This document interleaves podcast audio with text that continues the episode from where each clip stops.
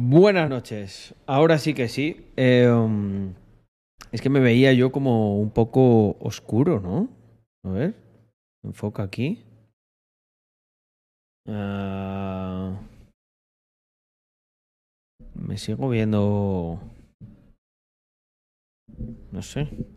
¿Cómo me veis vosotros, gente? Eso es lo importante. Um, ¿Tiene el tono de siempre? No sé por qué lo veo yo.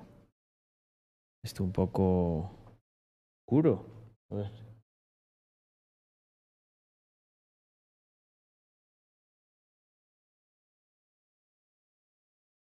Igual así, mejor iluminado.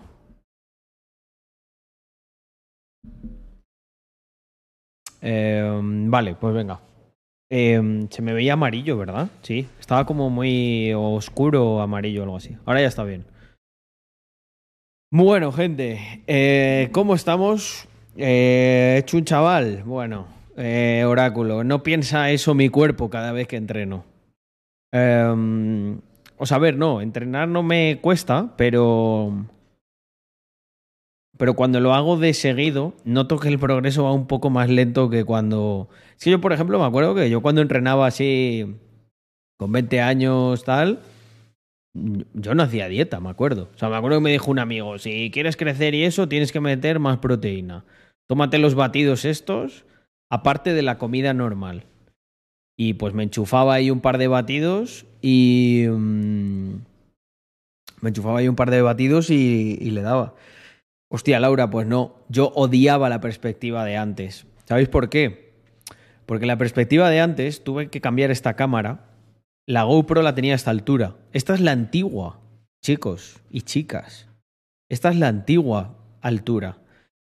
Pero con la nueva cámara, que es un tocho bastante gordo, le, pu- le puse un trípode y estaba más alta. Entonces tenía la típica, la, típica mm, eh, perspectiva esta de, de streamer, que por ejemplo, eh, joder, a Gref le, le- le tengo cariño y tal, pero una crítica constructiva que le voy a hacer, hostia, Gref, tú eh, pues mira, igual que yo, por ejemplo, no soy muy alto, ¿no? Y lo reconozco, Grave tiene una buena frente, el cabrón. Eh, luego está muy bien proporcionado el resto y tal, pero tío, no, o sea, no te pongas en esta perspectiva, ¿sabes? Que se te ve el doble, ¿sabes? A mí me gusta más como a la altura de los. A la altura, realmente la tengo a la altura de los ojos. O sea, así es como me veo yo lo más normal posible. A ver, los que me habéis visto, um, los que me conocéis en real, yo creo, yo creo que esta es la perspectiva menos distorsionada. Yo me enchufo 200 gramos de pollito fresco. ¿200 gramos? ¿Nada más? Poco me parece, Dimitri, ¿eh? Um, claro, es que Gref tiene la cámara en plan aquí arriba, ¿sabes? Entonces eh, eh, está siempre así. Eh, por comida, por comida, Dimitri. Eso ya me cuadra más. Eso ya me cuadra más. Serán 200 gramos en cada una de las cinco comidas. Eso ya, eso ya sí me cuadra más. Carlos, me imagino que conocerás a Ray Dalio, grandísimo inversor de capital riesgo. Conozco su trayectoria, conozco su obra también, que veo que ya la, la has, eh, la has catado. Y la verdad que se la ha sacado con, con los últimos vídeos que hizo explicando los de Principles, ¿no? Supongo que son los que has visto. Eh, vamos a extender esa recomendación, Trique, si te parece, al resto de la comunidad, porque yo sí lo he visto y lo conozco. Si queréis, si queréis mañana, si queréis mañana, me lo dejo apuntado y reaccionamos a y reaccionamos a, uno de esos vídeos y lo mandamos al canal de Adams Replay. Porque hoy, gente, otra cosa no. Pero hoy traigo, hoy traigo reacciones para parar un tren aquí. O sea, hoy el, el- el socio me ha traído muy buen material para reaccionar. Y entonces tengo un par de cositas que son más reacciones. Y luego tengo... Realmente también tengo un par de vídeos para grabar. Así que... mm, Yo creo que igual hacemos uno y uno. A ver qué os parece. Pero los temas están. Es mañana. Las Mystery las abrimos mañana. Ahí aprovechad, aprovechad que los que no tengáis, que luego, luego, no sé por qué, macho, viene mucha gente el, justo el día que se acaba. Oye, ¿y yo puedo entrar en el sorteo? O sea, a ver, no quiero faltarle el respeto a ningún cliente, pero cago en Ross. Eh, si se ha hecho, si se ha hecho el, si se ha hecho el concurso, ¿cómo coño vas a entrar después? O sea, entras ya para la del mes que viene. Así que, eh, para los que se lo están pensando, viaje a Ámsterdam, un montón de premios como siempre, eh, y un diseño que, ¿qué decir? Es que no lo tengo ahora por aquí, pero un momento que lo abrimos. Lo abrimos, lo abrimos. Mirar, esto sí que sí, aquí sale la cajita actualizada, esto antes no lo teníamos, pero está muy bien. Vale, un segundo, chavales, mirar esto. Mirar esto, gente. Con sus ticketcitos. Y esto, esto hay, eh, hay personas que no. Yo creo que esto no lo hemos explicado todo lo bien que deberíamos. Que nos dice, ¿pero qué es eso de beta tester? No es, no es que sea el diseño esto de beta tester, que bueno, pues si os gusta mucho, lo hacemos. Esto, beta tester, ¿qué quiere decir? Beta tester son aquellas personas que van a probar la nueva calidad. Van a ser las primeras después de Víctor y yo en tenerlas. Los primeros primeros. Entonces, la gente que le toque eh, las camisetas de beta tester, se las enviaremos, yo creo que vamos, directamente, igual llegan calentitas y todo de la producción. Sale de la máquina y va para allá, gente.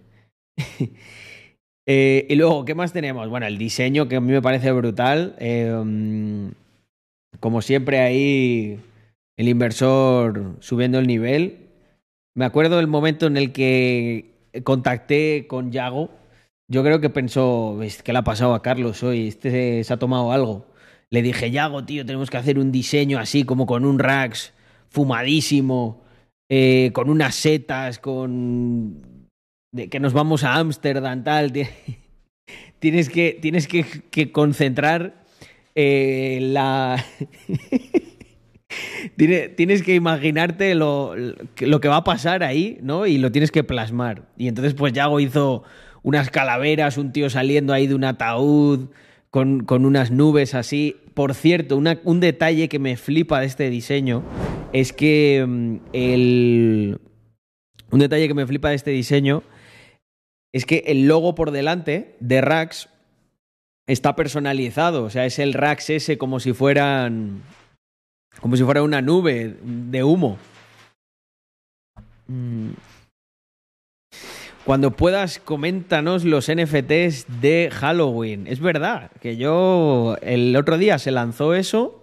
Justo ha coincidido que no me he conectado por unos temas logísticos y tengo pendiente de comentar eso. Pues mirad, em, voy a comentar un poco por aquí y el resto también lo terminaremos de comentar en el AMA para los holders de Mr. Crypto, porque hay una parte ahí para los holders muy chula. Eh, bueno, y tengo que dar también una noticia para todos los que sois owners del NFT de offshore. Todos los que comprasteis offshore vamos a desplegar la campaña de offshore en conjunto con los NFTs de Halloween. Así que la gente que tiene offshore y que tiene la de Halloween, en cuestión de aproximadamente unas 3-4 semanas, va, mm, va a ir cargadito. A ver, os cuento lo que estamos haciendo. Lo que pasa es que me, ponéis un poco en un aprieto, no lo puedo contar del todo. Eh, porque pertenece a una cosa digamos que más grande, ¿vale? Eh, estos, estos NFTs eh, formarán parte de, bueno, de una serie de subcolecciones que tendrán... Em, son una serie de subcolecciones que tendrán pues utilidades muy específicas con... Ya sabéis que utilizamos las empresas del grupo pues para un poco hacer MVPs y experimentar todas estas cosas, pero la idea es que en un futuro colaboradores también puedan desplegar subcolecciones o mini colecciones que eh, simplemente van a ser, ojo con esto, un accesorio de la colección principal. O sea, sé, ¿qué quiere decir? Que sin la colección principal no tiene ningún uso, no sirven para nada, eh, pero los que sean holders, eh, pues a nivel de tecnología, estamos preparando una cosita que es la que no puedo contar, em, que va a hacer que tenga mucho sentido las subcolecciones. Eh, nos hemos partido la cabeza, eh, o sea, literal que hemos estado meses, eh, y no os, voy a, voy a engañar, con algunas partes de esta idea atascados porque era muy difícil de resolver. El problema sobre todo de que las subcolecciones no diluyan el valor de la principal. Esto era nuestra, nuestra meta número uno, siempre lo es. Y luego, además de esto, además de esto, eh, pues anunciaremos también en el ama del, en el ama del viernes. Eh, no sé si está, no me quiero pelar, pero creo, sí, creo que estaba la, la, fecha, que no sé si se ha comunicado. Luego se queja la gente de que lo anuncio yo primero. Yo no digo nada, es el viernes, se comunicará en los canales oficiales la hora, en el Substract y todo eso. Pero, importante este viernes, este viernes eh, volvemos ya con, con, anuncios de cosas que se han terminado, que se van a desplegar, bastante importantes, así que todos los que sois holders eh, lo estaréis recordando a lo largo de la semana. Creo que sí que es importante que estéis en este AMA, porque eh, no se vienen cositas, hay cositas. Y tema Halloween. Eh, bueno, la estructura de esta subcolección es muy sencilla se dropea eh, automáticamente a todas las personas que lo han comprado una mm, calabaza misteriosa que eh, puede ser quemada y convertida en un NFT secreto que tendrá diferentes tipos de rareza y que solamente se podrá mm, solamente lo podrán ver al momento de quemarlo. Ahí no puedo decir más. A ver, lo que os puedo adelantar del siguiente AMA es que eh, tenemos un nuevo partner, eh, probablemente muy importante. O sea, a nivel de nombre, yo creo que el, que el que más peso tiene ahora mismo pasará a ser este. Eh, va a haber, pues una cosa, va a haber unos regalos para los holders, aunque no creo que haya para todo el mundo, pero bueno, imposible que vaya para todo el mundo, ya os lo digo. Pero intentaremos, pues, lo de siempre, hacer un sorteo lo más justo posible. Eh, tenemos. Eh, es que no, voy a ir. Voy, contaré alguna cosita más a lo largo de estos días, pero no puedo todavía revelar más. Para eso está el AMA. Hay una cosa relacionada con el metaverso muy chula. Sabéis que es algo a lo que le hemos estado dando un montón de vueltas. Eh, cuál era nuestro metaverso, cómo podíamos ejecutarlo. Eh, al principio éramos un poco maximalistas de toda la parte de descentralización, etcétera, pero nos hemos dado cuenta que no es nada práctico. Entonces hemos hecho una solución mixta en la que um, utilizaremos una plataforma que sí es centralizada como metaverso, pero validaremos el acceso a esa plataforma de manera descentralizada con los NFTs. Y mm, esto está bastante guay porque además está muy relacionado con el mundo del trabajo. Eh, vamos a dar una utilidad mm, que está muy relacionada con la productividad, el trabajo.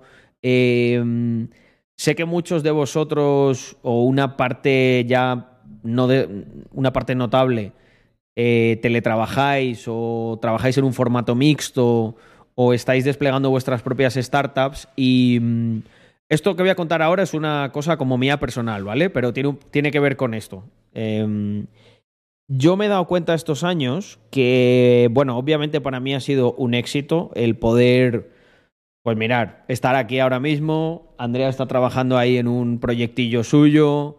Eh,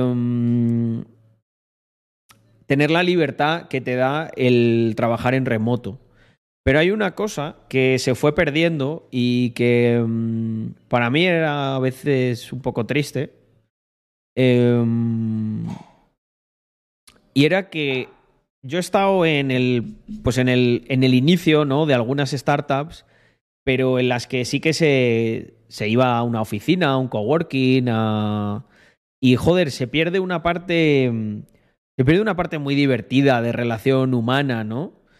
Y las cosas como son, es imposible a día de hoy eh, que los equipos estén todos juntos y tal, o al menos yo veo que la tendencia va en contra de eso, pero, pero, amigos míos, yo creo que se puede hacer un modelo híbrido.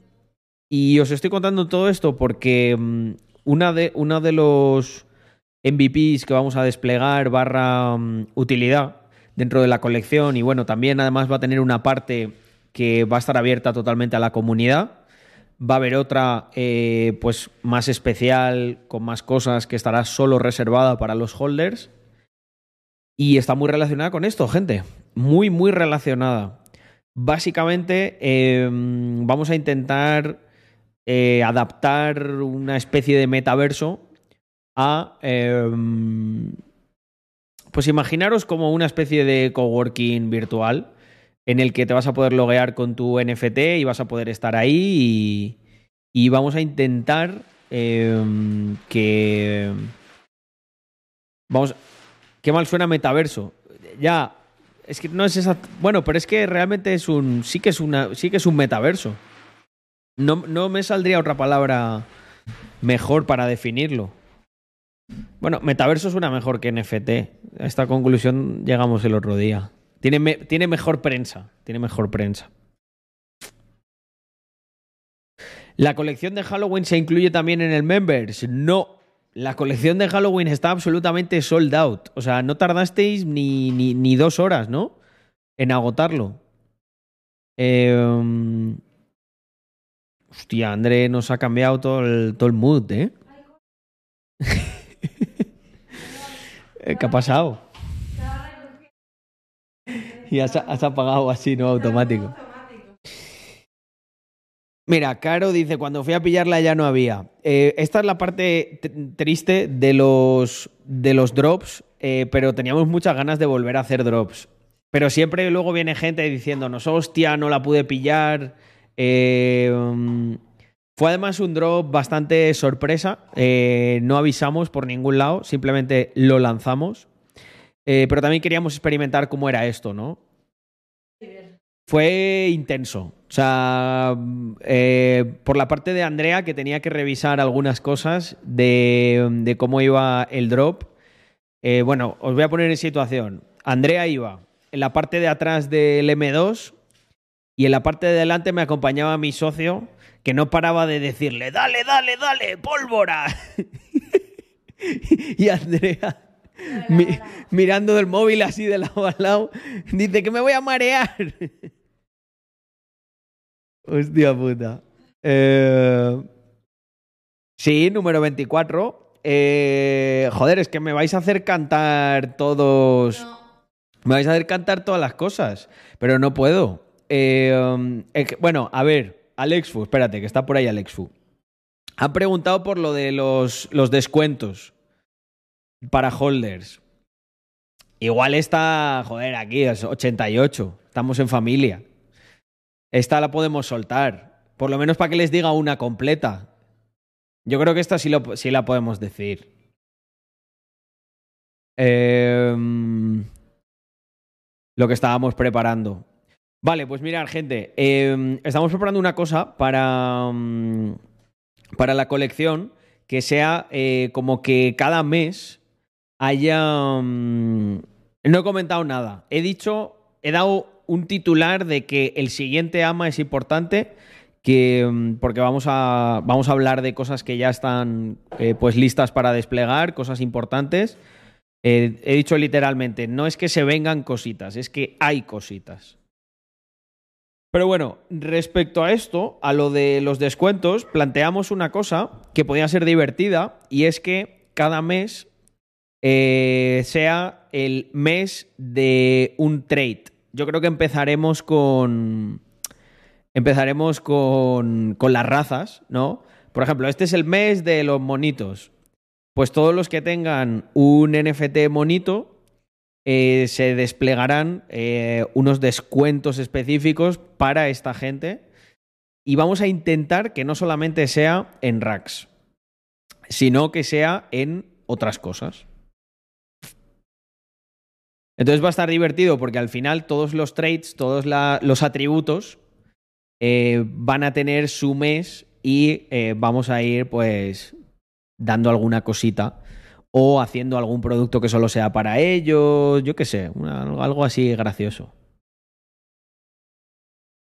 Un poco para darle más, darle más sentido ¿no? a esa diversidad que hay dentro de la colección de atributos.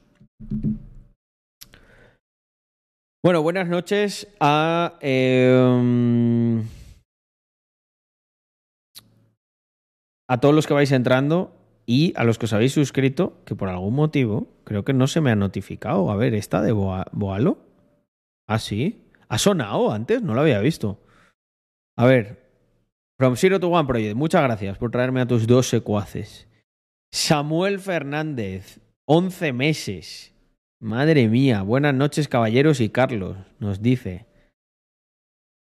Bonitos 11 meses.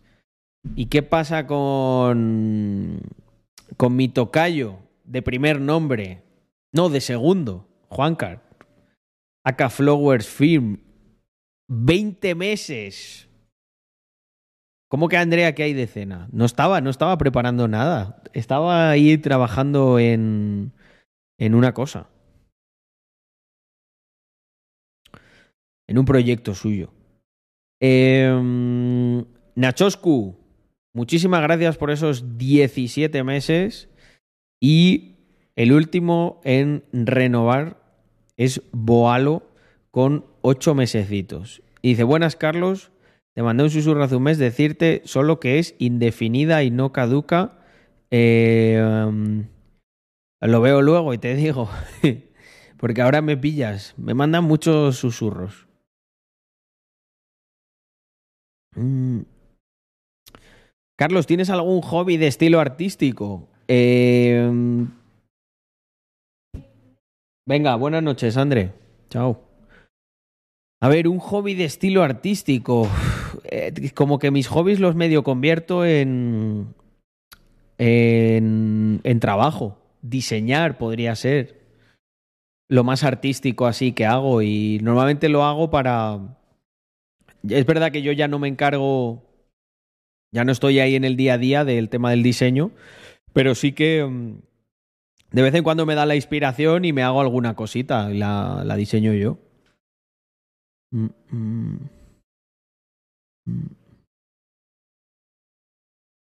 Bueno, mira, efectivamente, Don Gilito dice, em, el diseño de interiores me, me, gusta bastante. Es más, eh, esto justo no lo veis, justo no lo veis, pero he retocado toda la zona del setup y eh, era ya lo único, de verdad, de verdad prometido, era lo único que me faltaba para hacer el para hacer el house tour. Es que quería tener esto perfecto.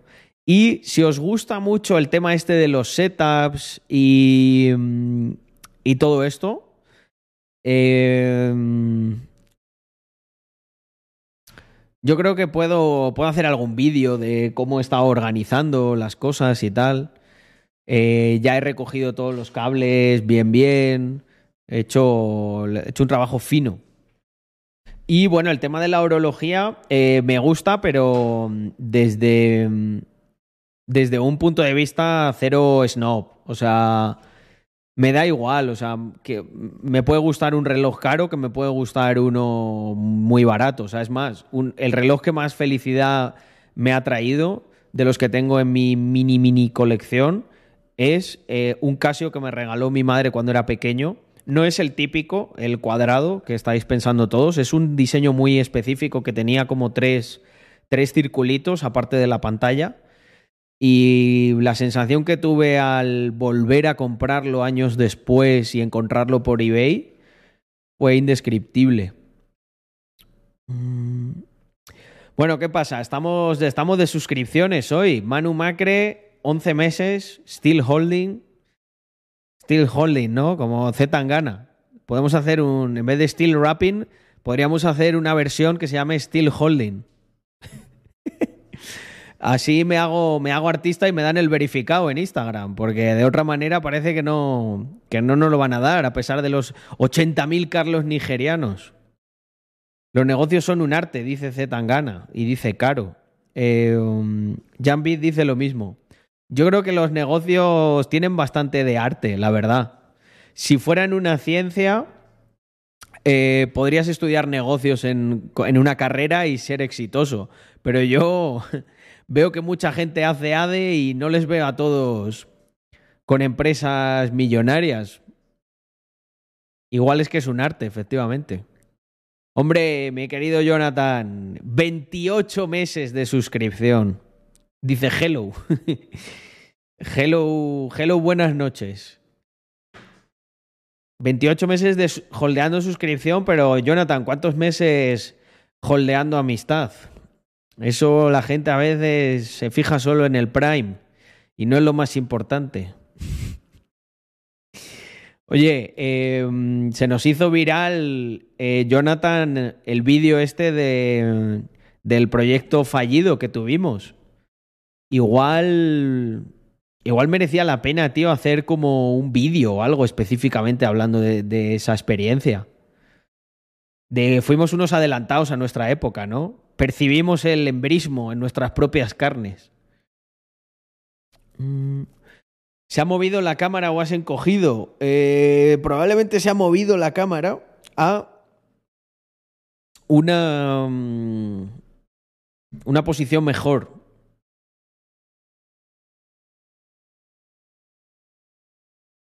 Mm. Si pagas los 8 dólares ya tienes el verificado. No sé si viste la noticia. Eh, creo que estamos hablando de redes sociales diferentes, Saúl. Yo estaba hablando de Instagram. Mm. Pues yo creo que en racks, en repitos y flautas. Em, colaboran una. O sea, activamente de, de estar ahí cobrando su. Unas. casi 10 personas.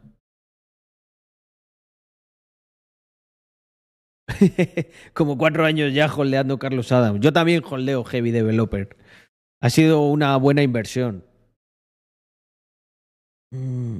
Justo, Jonathan, creo que tú acabas de entrar, pero les estaba hablando de. No les he desvelado todavía esto que estamos preparando de metaverso, pero les hablaba de eso, de que yo he hecho un poco de menos, por ejemplo, cuando nosotros. ¿Te acuerdas cuando terminábamos las jornadas esas maratonianas de desde las 2 de la tarde hasta las 11 que cerrábamos nosotros.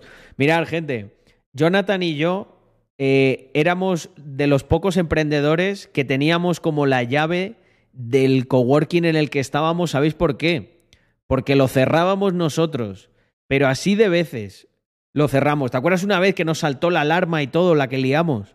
Porque se nos olvidó poner se nos olvidó poner como una cosa por dentro y joder, la liamos parda. Y era porque nos quedábamos hasta pues hasta las 10 o las 11. ¿Y sabéis qué hacíamos muchas veces a esa hora? Nos íbamos a un bar que había que había enfrente y nos tomábamos una jarra, nos tomábamos una beer ahí. Ahí sí que era necesario beber entre semana, ¿eh? Jonathan era era muy intenso.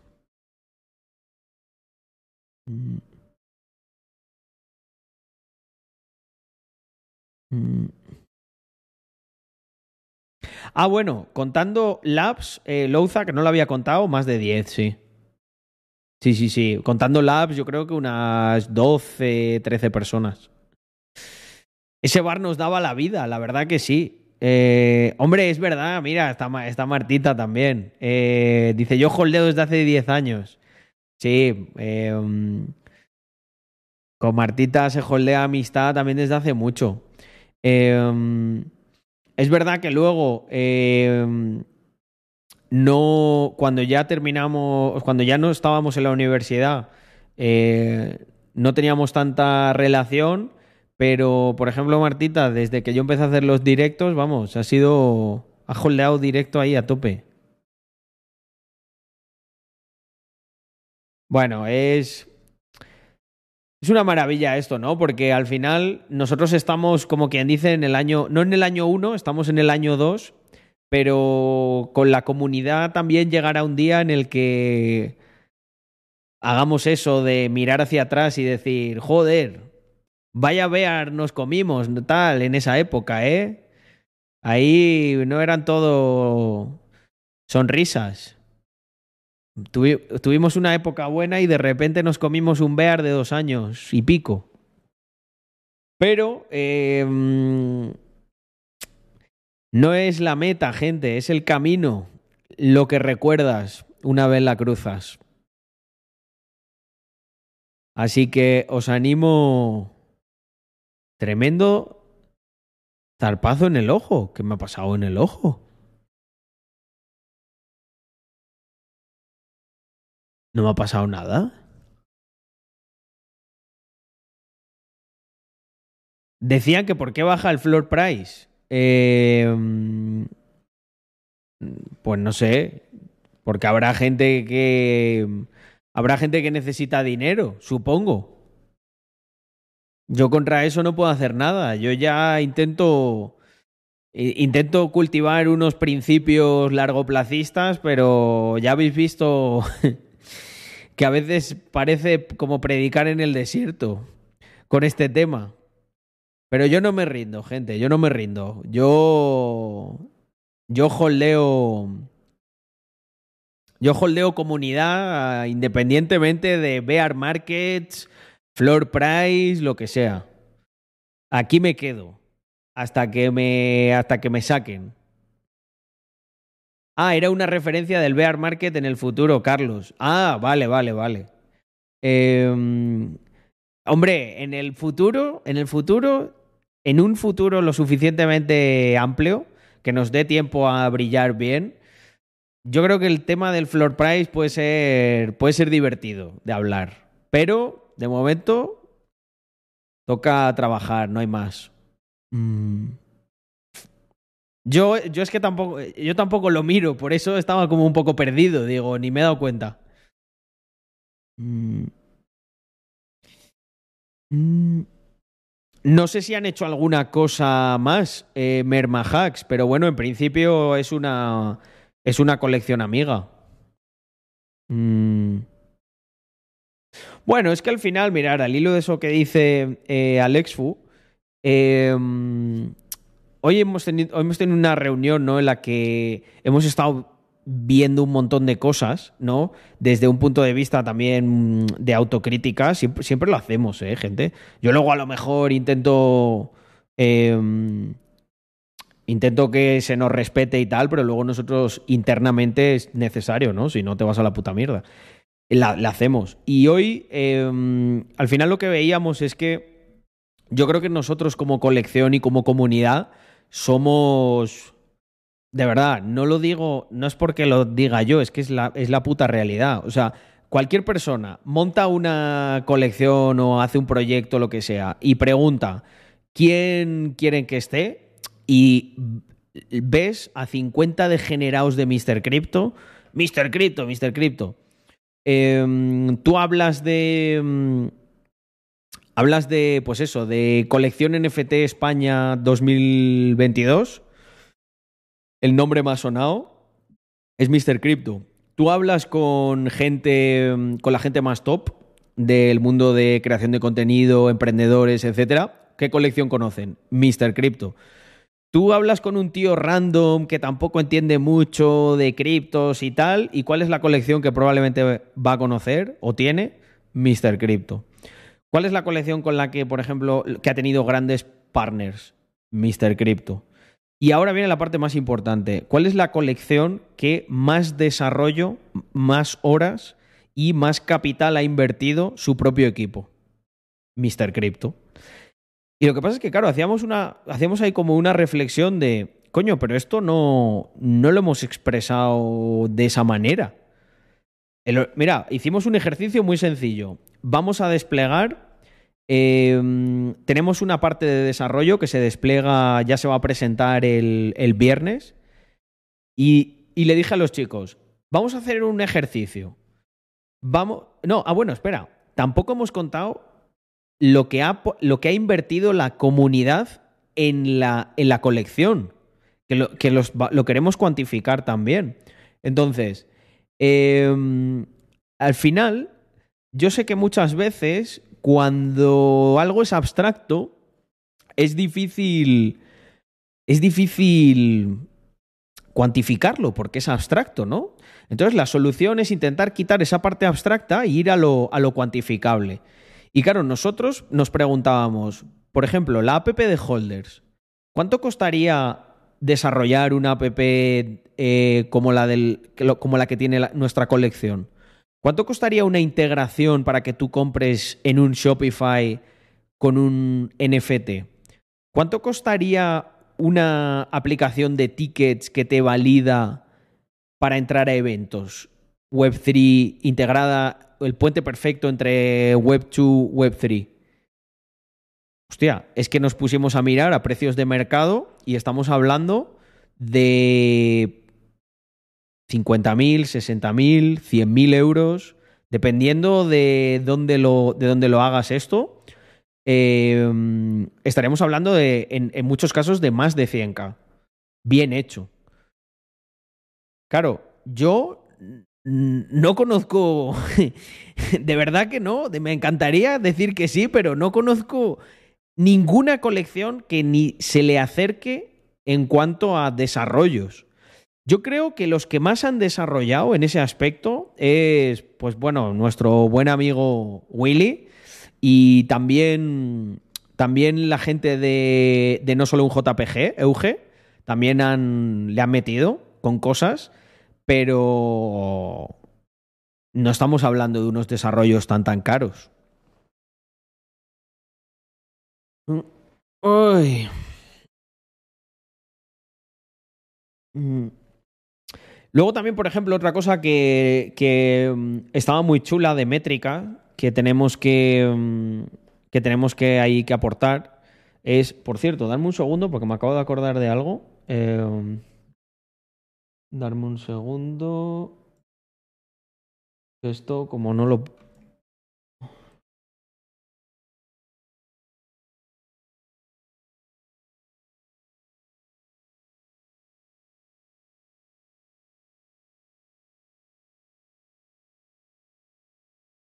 Mm, hablando de esto me he acordado yo de otra cosa.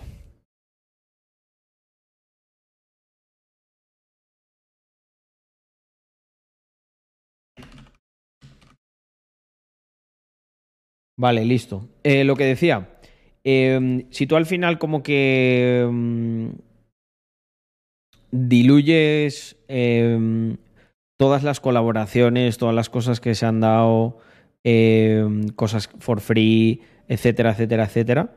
Y, lo, y, lo, y lo subdivides eso, perdón, entre los NFTs. Claro, si tú minteaste el NFT simplemente en cosas que te ha dado ese NFT, aparte del valor de mercado, no sé cuánto es, pero lo estamos cuantificando. Mm.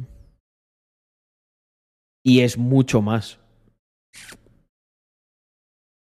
Eh, justo me lo ha recordado lo de que le decía Mr. Mm, Matthew a Maxi Flame que puedes tener acceso al curso de Lean Monopoly. Eh, yo no sé en cuánto podría vender ese curso si lo vendiese, pero vamos, lo que estoy seguro es que más que el doble del precio del minteo, seguro, vamos. Y el triple y el cuádruple probablemente. Eh, del último minteo, me refiero, no del primero. Ya del primero ni, te cuento. Mm, luego, por ejemplo, pues yo qué sé, em, los eventos, las cosas que se, han, que se han distribuido, algunos de los concursos, las cosas gratis. O sea, ahí hay, hay, hay cosas. Y realmente está todo por llegar, ¿eh? Em,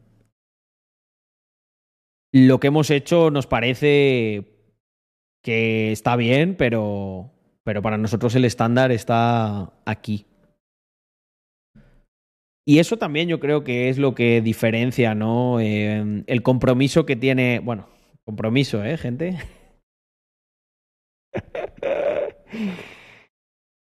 Una, me dijo un tío en internet, dice, bueno, si haces rug pull ya saben por, por dónde buscarte. Dije, pues para que tú veas. Creo que me lo digo como algo, como algo malo y yo lo vería más de la siguiente manera. No hay incentivo, ¿no? De hacer rug pull. Pero no por el NFT, yo creo que es por la imagen, ¿no? Eh, eso es lo que... Mm.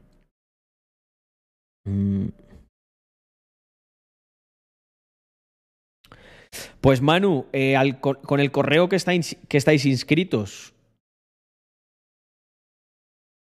el, el, workshop será, mm, el workshop será a las 5, de 5 a 7. Y mm, es posible que os llegue un poquito antes simplemente para whitelistearos o como recordatorio. Pero eh, ya vais a estar. Ya vais a estar whitelist las personas a través de vuestro email y de vuestro NFT. Para poder acceder a la sala en la que vamos a hacer el workshop. Esto, mira, Jonathan, que está por ahí, eh, que lo estaba eh, liderando junto con, con otro chico de la comunidad eh, igual les puedes dar tú ahí algo más de info. Mm.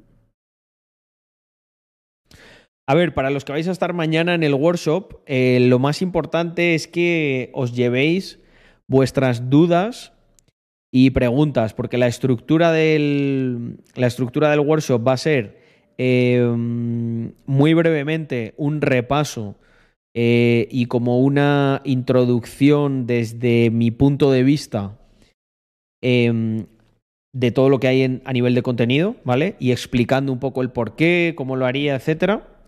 Lo segundo va a ser, eh, me gustaría recibir feedback de todos los que lo habéis hecho, que me contéis, que lo, que lo destruyáis, que me digáis, pues esto no me ha gustado, esto sí, bla, bla, bla. Y el, durante toda una hora, o sea, vamos a hacer media hora, media hora y una hora entera la quiero dedicar a resolver dudas y preguntas concretas de, de todos los emprendedores que lo habéis hecho. Así que mm, esa va a ser un poco la estructura.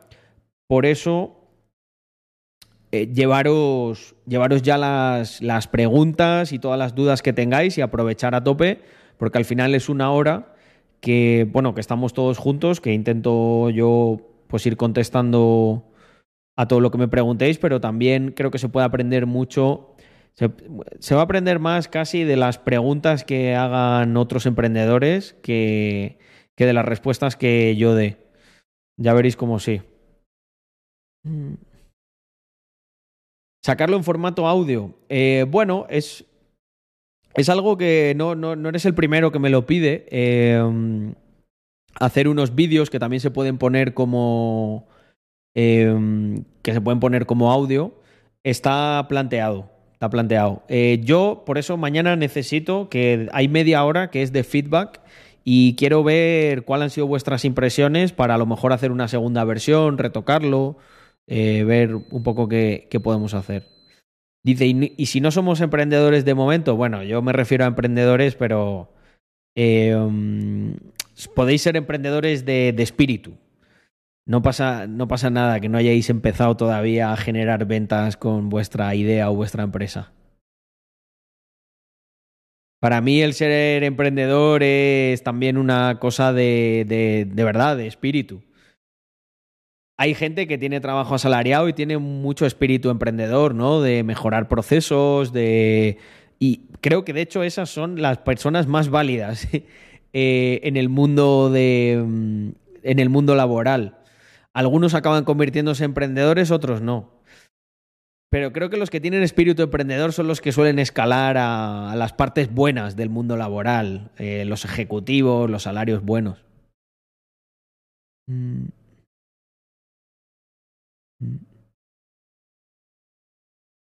Sí, claro, esa, esa es la idea, ¿no?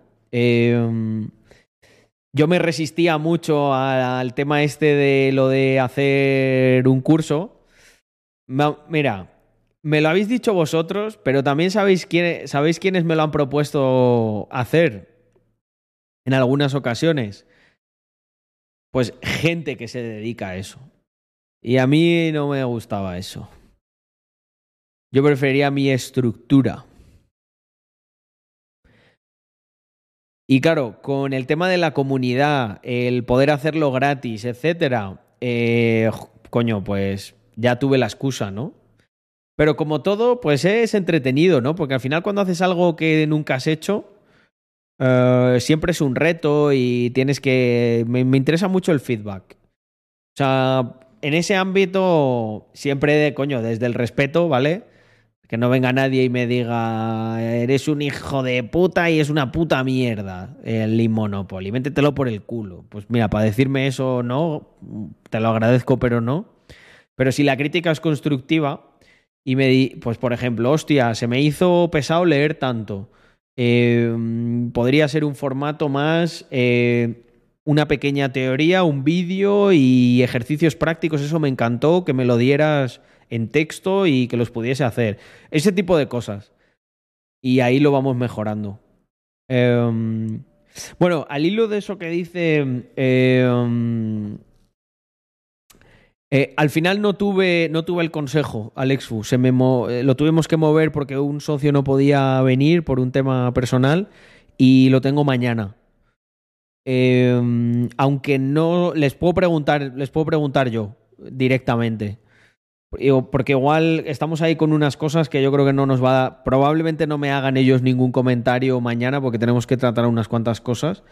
Pero luego yo a veces con los devs hago como unas birras así, una charla más informal y ahí les pregunto.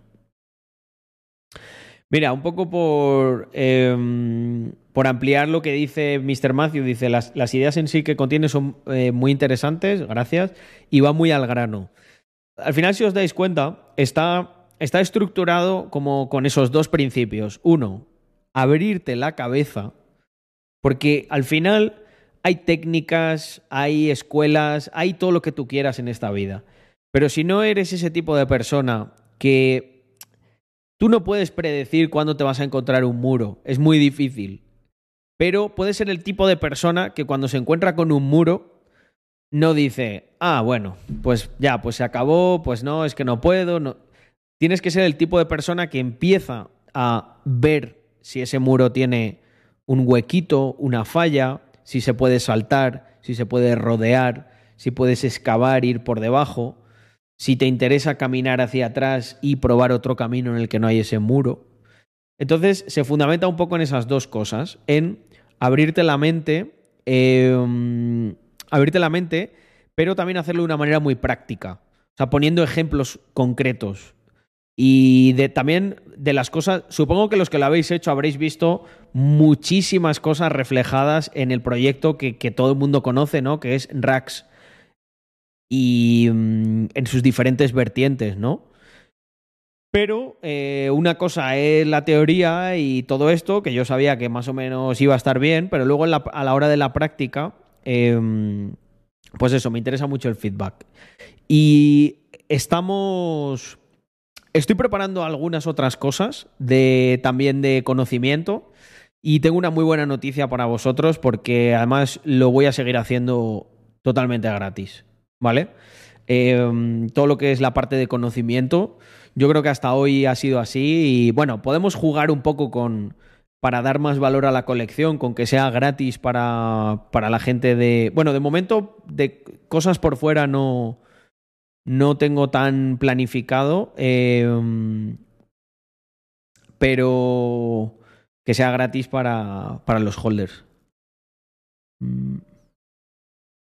Ah, bueno, mira, y contestando a la primera parte de lo que dice Alex Fu, eh, claro que lo es. Y. Mm, y es que mm, al final dependes.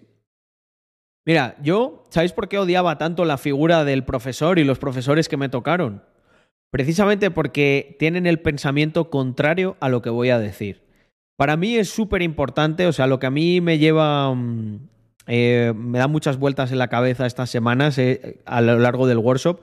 Yo sé perfectamente lo que que hablar en el workshop y sé que voy a poder contestar a un montón de preguntas. Pero ¿sabéis lo que yo no puedo saber y lo que me interesa mucho saber? Cómo cada uno individualmente ha percibido esa información, cómo la está aplicando, si le está sirviendo, si no. Entonces, em, en este sentido es como la parte más atractiva para alguien que de verdad quiere... ¿Por qué? Porque yo también quiero seguir aprendiendo de lo que vosotros me contáis, de cosas que yo voy recibiendo, etc. Pero sin embargo, el profesor tradicional, si os dais cuenta, él no tiene ningún, ningún incentivo más allá de cobrar el puto salario ese de mierda que les dan. Eh, y tú se la sudas, y el conocimiento se la suda. Él es como un proxeneta. Él prostituye el conocimiento. Él lo pone ahí para, para llevarse su salario y luego se la suda el conocimiento, les da igual. Entonces, claro, yo me comparo con eso y digo, hostia, eh, no, no, yo quiero ser eh, totalmente diferente de lo que recibí, mucho más práctico. Mm. El otro un comentario de un profe de universidad que no sabía programar y que enseñaba programación. Hostia, macho, este, este, ese comentario eh, era para enmarcarlo, ¿eh? ¿Eh? Lo podríamos, Alexfu, podríamos sacar un marquito así chulo y, y lo ponemos en, en el aula, ¿no? De... Joder, chaval. Eh...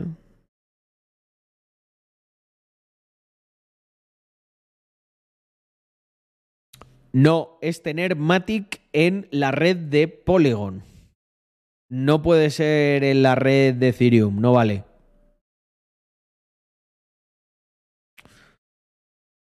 O sea, tienes que tener Matic y Ethereum en la red de Matic. Porque creo que los precios están. Eh, fijaos si hace tiempo que no lo veo, que se me había olvidado esto y todo. Sí, están denominados en Ethereum. Pero Ethereum de la red de Polygon. Y tienes que tener Matic obligatoriamente para que no te pase como algún polluelo, ¿no? Que luego me escribe en Instagram.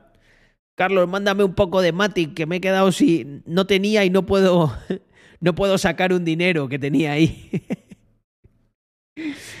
Vamos a ver, yo puedo hacer el favor y tal, pero a mí me hace mucha gracia esto. Esto es como si yo cojo y no sé.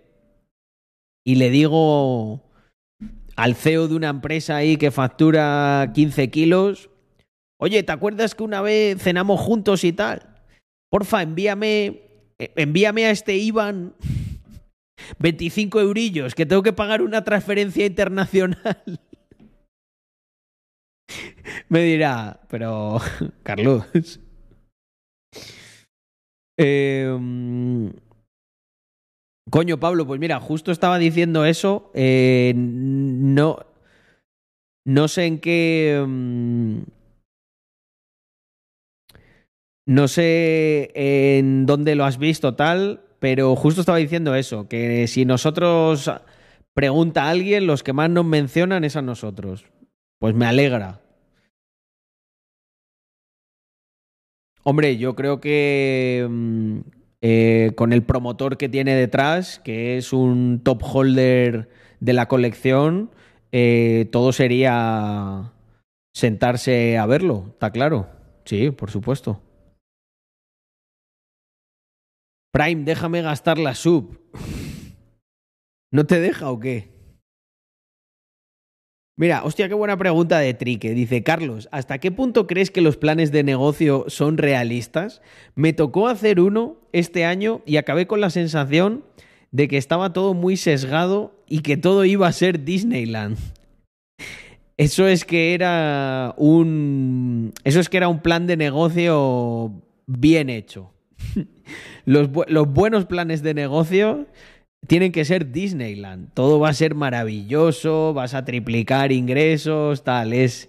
Eh, a mí me parece una herramienta que. Mm, más allá de ver que el emprendedor pues, puede entender que es una. Es como un ejercicio de, para que manejes las herramientas que vas a tener que manejar cuando te vaya bien. ¿Vale? Pero está totalmente desconectado de la realidad. O sea, son, eh, trique, cero realistas, cero realistas. O sea, mm, yo el primer plan de negocios que hice y que ejecuté... Mira, es que solo pensarlo me, tengo que reír, tío. Eh, ¿Y en rondas cómo pueden pedirte eso? por lo que te estoy diciendo, porque sí, porque al inversor le interesa más tener la certeza de que por lo menos sabes lo que es una cuenta de, pérdidas y ganancias. Eh, por lo menos quiere saber que sabe. mm, Quiere saber que te has planteado cómo tiene que ser eh, los presupuestos, ¿no? Cómo vas a gastar su dinero. Pero la realidad es que mm, los que hacen un buen uso de ese dinero de la ronda son los que tienen la capacidad de ejecutar, pivotar, ejecutar, pivotar. Eh, porque al final lo que ocurre en el papel, o sea, bueno, está trilladísima esta frase, ¿no? De- El papel lo aguanta todo. Es que, es literal, el papel lo aguanta todo. Tú puedes poner ahí lo que quieras. Tú puedes poner, voy a hacer esto, lo otro, pero al final tienes que sacar... eh, tienes que sacar las ventas de algún lado. Y las ventas no te las da el papel, las ventas te las da tú. Te, la- las generas tú, quería decir. ¿Los inversores le dan importancia al plan de negocio?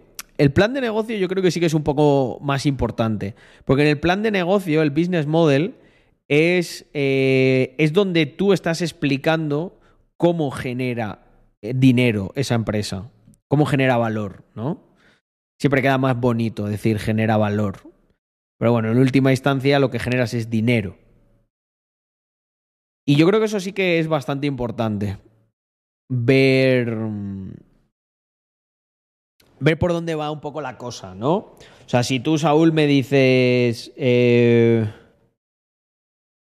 Mira, yo voy a ganar dinero porque voy a facilitar. Con mi aplicación la gente no va a tener que ir a lavar el coche. Y entonces tú, y yo te preguntaré, ¿y cuánta gente lava el coche al, al año en España? Y me dirás, pues mira, lo lavan, eh, me lo invento, mm, 18 millones de personas. Eh, ¿Cómo lo has calculado? Pues con un promedio de la gente que tiene eh, coche y que mm, no todos lo lavan todas las semanas, pero a lo mejor un 10% lo hacen. Y entonces te diré, vale, ¿y cuál es el coste? ¿Cuánto, cuánto es el coste medio de ese servicio? Pues son eh, 5 euros. Y entonces tú ahí multiplicarás eso y me darás el TAM, que es el Total Addressable Market. O sea, sé, el tamaño de mercado potencial. Y entonces yo ahí empezaré a hacer mis cálculos como inversor y diré, vale, si yo le meto a este tío tanto, este tío va a llegar a convertirse en una empresa lo suficientemente grande como para que me compre mi participación un fondo. Y, mm, y, si te das cuenta, todo ese ejercicio, Saúl, sí tiene sentido. Porque, coño, mm, imagínate que me estás diciendo que no, que tal, que los coches y luego de repente resulta que hay 60.000 personas en España que lavan el coche. Pues te diré, es un, es un, es un mercado muy pequeño. Los bancos del sudeste asiático pagando un 2% al mes en depósito. Joder. eh, ¿Y por qué? ¿Por qué está...? Amplíanos un poco más la información, Juancar. Yo si soy millonario voy a comprar una casa y meter ahí a cinco chavales locos programadores y dos de negocio que hagan cosas. Me suena... Me suena de algo esa estructura. Pero sí, me parece... em, me parece bien. También os digo una cosa, hay emprendedores muy locos que no tienen plan de negocio. Yo, por ejemplo, yo ya no hago plan de negocio, lo tengo aquí. Son emprendedores, hacen cosas. Mm. El problema que le veo yo es a la hora de sacar los datos para el plan de empresa. Eh, no te jode, cabrón. Eh, es que eso es trabajo, eso es trabajo duro. Eso a lo mejor implica hasta que tengas que llamar a alguien o a no sé qué sitio para que te den los datos. Pero es que ahí, ¿lo ves? Ahí es donde se ve si el emprendedor, si tira del carro o no.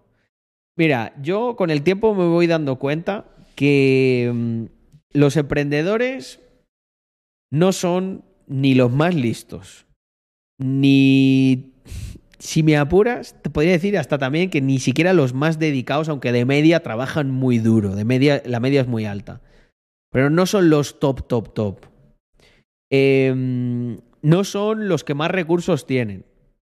Lo que sí te aseguro que la mayoría de los buenos emprendedores, lo que comparten y lo que son, es bastante cabezones, bastante perseverantes. es el tipo de gente que no se rinde a la primera, no se rinde a la segunda, no se rinde a la tercera. Como que en su plan no está rendirse, ¿sabes? Hay a veces que esto tampoco es que te lleve mm, no rendirte no es, oh, me garantiza el éxito, vamos, ni mucho menos.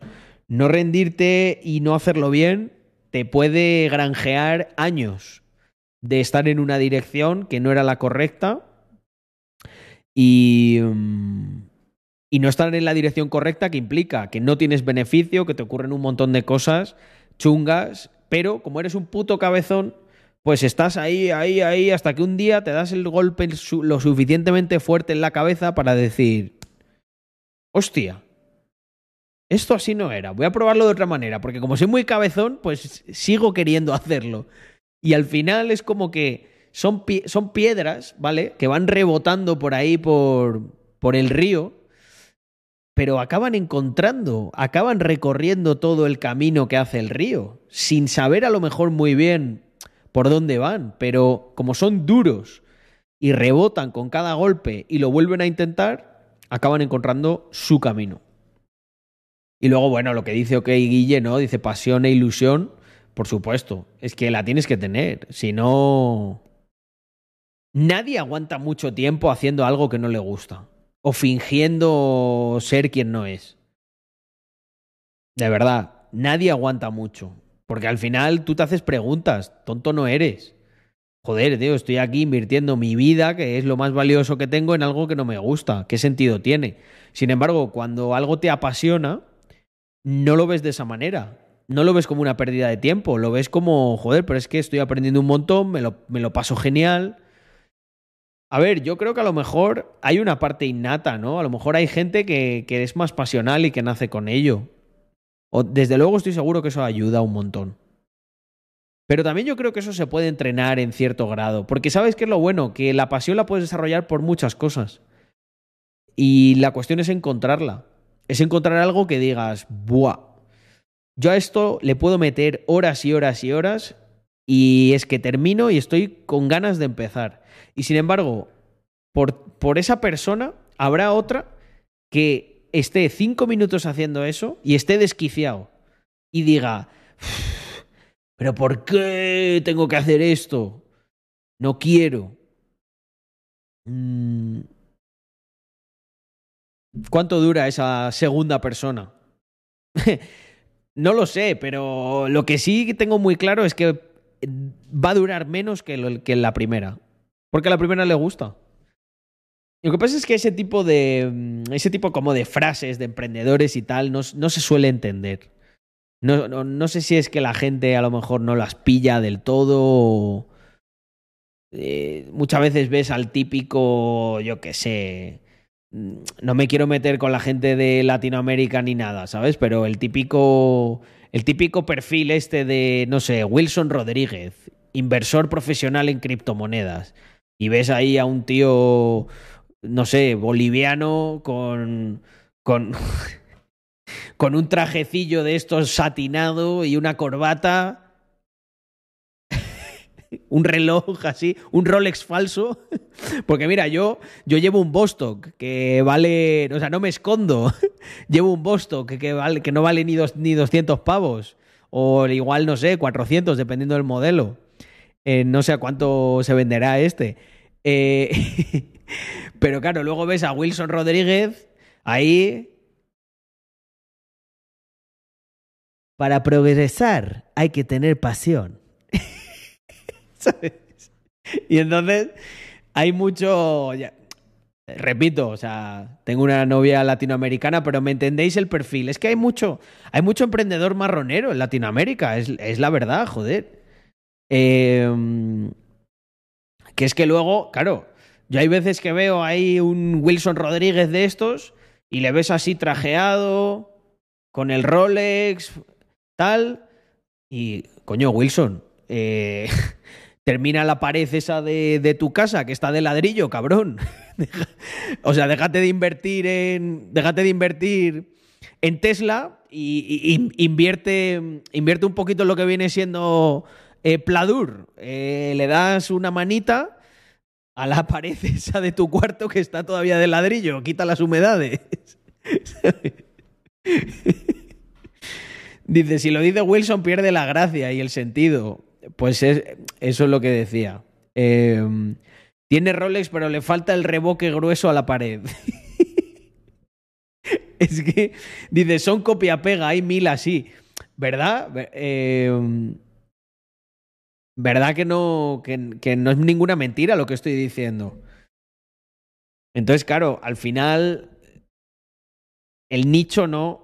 De, las inversiones, un poco por estos personajillos, pues yo creo que ellos son muy de utilizar estas frases, ¿no? El problema es que las trillan hasta más no poder. Entonces, claro, cuando ya has visto a, a Wilson Rodríguez, su perfil de Instagram, con todas las frases eh, de emprendedor, que además las lees, tío, y te lo imaginas con su acento. Y es que le quita ya seriedad, ¿sabes? Dices, cago en Ross. Pero bueno, en fin, um, oye, un, un abrazo para todos los emprendedores bolivianos y la comunidad emprendedora boliviana. Yo creo que es gracioso esto, ¿no? Hay que hacer también, hay que saber reírse de uno mismo. Yo creo que la comunidad mm, boliviana emprendedora sabrá tomárselo bien. Y es que, no, ya por, eh, de verdad, por poner ahí un poco el contrapunto, eh, para mí es más emprendedor a lo mejor su madre, que sale todos los días ahí con un carrito a vender, no sé, eh, lo que tomen allí, arepas bolivianas o algo así. Um... Dice Alexfu, pon un vídeo de ese que dices que no sé quién es. Vamos a ver, Alexfu es, es una persona inventada. Wilson Rodríguez no es un... A ver, para los que sois como mi socio que estáis buscando ahora mismo en YouTube, Wilson Rodríguez emprendedor. No, no existe. Me lo he inventado. Es, es, simplemente que es como para que nos imaginemos el perfil, ¿vale? ya, siempre hay un cachondo que coge las cosas estas que yo digo del stream y veréis, y se hace un perfil que se llama ahora Wilson Rodríguez, emprendedor. Wilson Rodríguez, consultor estratégico. Mm. Esa es una cosa que nunca entenderé también que hacen en ciertos sitios de Latinoamérica. ¿Por qué le pones un nombre americano y un apellido que es más español, macho, que la tortilla de patatas? Que si Wilson Rodríguez, eh, Sean Peña. Eh, es que no me jodas. Wilson Rodríguez existe, es un boxeador. Hostia. Mauro, Mauro Stendel. A ver, creo, creo que Mauro Stendel es a quien quería, a quien quería encontrar Alexu. Vamos a ver si le podemos dar una alegría.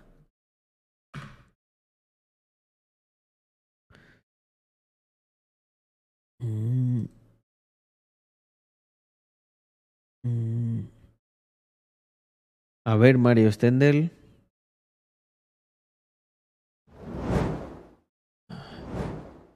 Yo le más forzado, le veo más forzado. Este no, no me da el perfil. Porque este va con camisetas. Este es más. Um, este es más perfil. No sé ye privado, tal. Eh, seguro que vende algún curso o no. Testimonios. A ver los testimonios.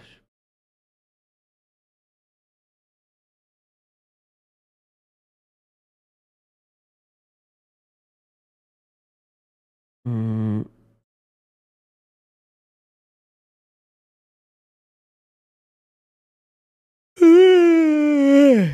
No, pues no parece tenerlo. ¿Qué hace este? Que no, no, no lo conozco. Nueva vida de magnates.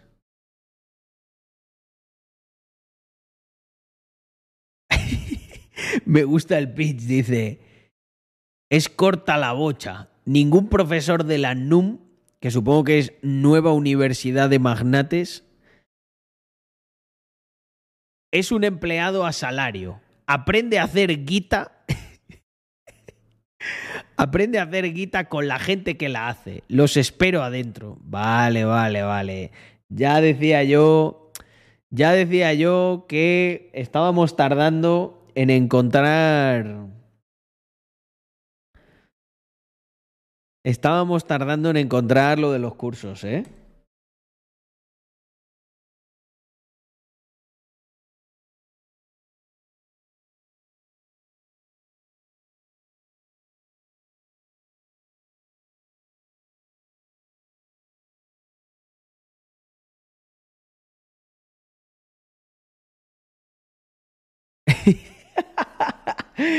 Joder, chaval. Le ha faltado el compra mi curso, 2.000 euros no va vida, ¿eh?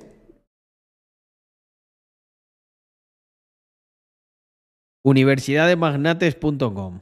Vamos a verla, hombre.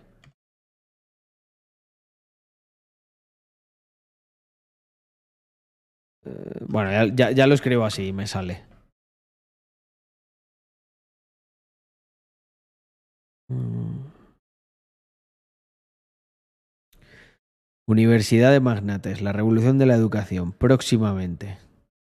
No, no quiero. Yo quería ver el syllabus. Quería ver los contenidos, tío. Ebook gratis. Clase 1. Hostia, nos hemos colado aquí en la clase. Uh, este vídeo es privado. ¿Lo has quitado o qué? ¡Qué cabrón! Quiero ver la clase, tío. Oye, vaya mierda. Iniciar el camino al millón de dólares. Máquina de hacer plata. Joder, ¿eh? eh Universidad de Mangantes. Yo creo que sí, que va más por ahí la cosa.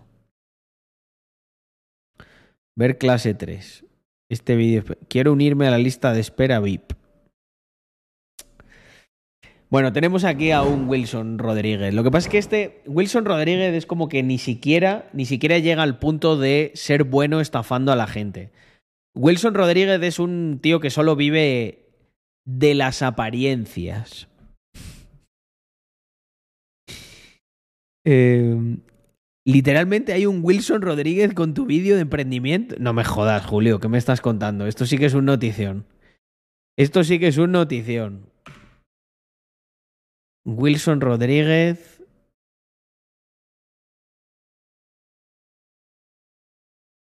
Pero ¿y cómo, cómo, lo, cómo lo busco? Eh...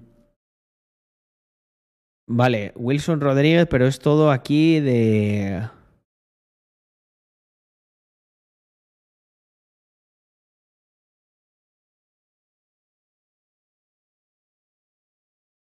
A.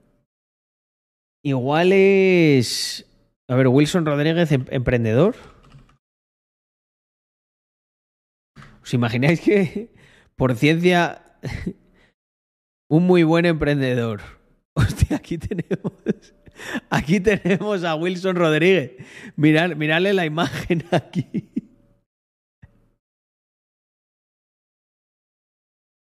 Hace siete años. ¿Qué debe tener un buen emprendedor? Bueno, vamos, vamos a verlo. A ver, hay que darle el beneficio de la duda. La búsqueda de oportunidades e iniciativas. Dos, persistencia. Bueno, oye, no está mal, ¿eh? Cumplimiento de compromisos, muy importante. No me, no me está pareciendo mal. A ver, la estética igual no acompaña, pero el contenido por lo menos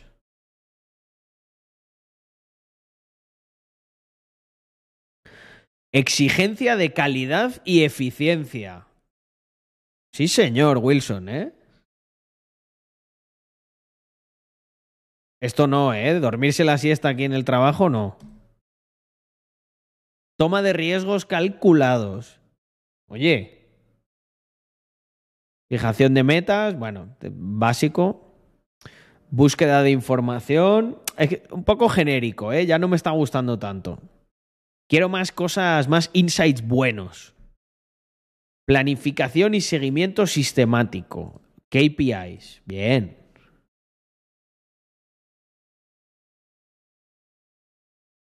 Persuasión y redes de apoyo. Bueno, aquí esta es la marca personal de Wilson Rodríguez.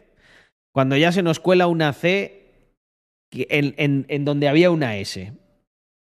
En vez de persuasión, tú tienes que ejecutar aquí la persuasión, que es como persuade alguien eh, Wilson Rodríguez.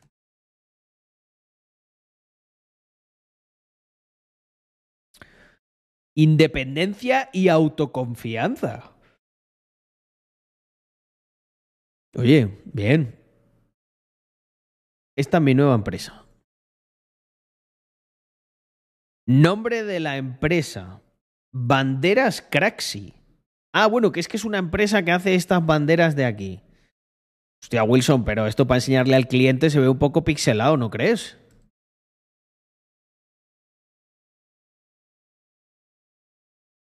Idea emprendedora. Darle ánimo al equipo para que juegue bien y uno sentirse bien orgulloso del equipo. Eh, bueno, em, business plan, gente. ¿Se ha comentado antes, sí o no? Aquí Wilson nos da lo que viene siendo una idea general em, del business plan. Darle ánimo al equipo para que juegue bien y uno sentirse bien orgulloso del equipo.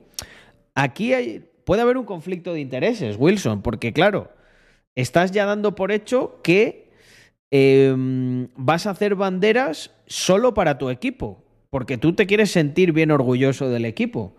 Pero ojo con esto, te estás cortando un mercado aquí muy grande. Si solo haces banderas para tu equipo, hostia, es que igual lo consigues el cliente, pero ya al momento que le has hecho una bandera, eh, no tienes recurrencia y esto, esto va a perjudicar la caja, ¿eh? Ya, ya te lo aviso, Wilson.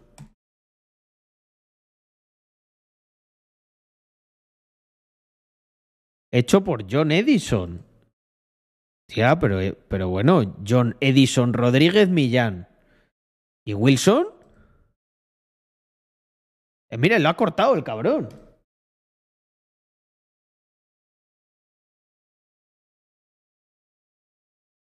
Hostia, Wilson, tío. Bueno, vamos a dar un buen like, hombre. Aquí hay algo que me huele mal en Wilson Rodríguez. ¿eh? Creo que estamos ante un futuro vendehumo. Porque este trabajo no lo ha hecho él. ¿Habéis visto que ha cortado muy rápido aquí los auténticos autores? Hecho por John Edison Rodríguez y por Luis Fernando y, lo, ha cortado. Y luego encima se está intentando pumpear el vídeo a sí mismo. Dice, es muy educativo. Ya, Wilson, cabrón, que vemos tu nombre aquí, hijo puta. Que te estás aquí pumpeando.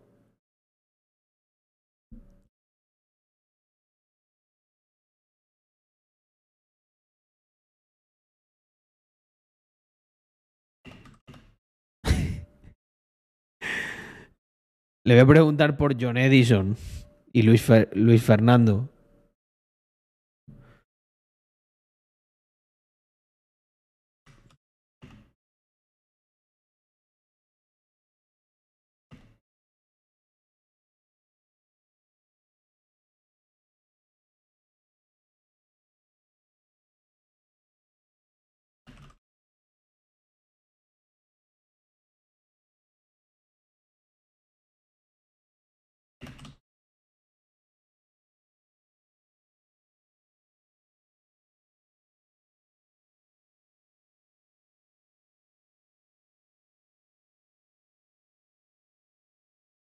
Bueno, gente, este es mi mensaje.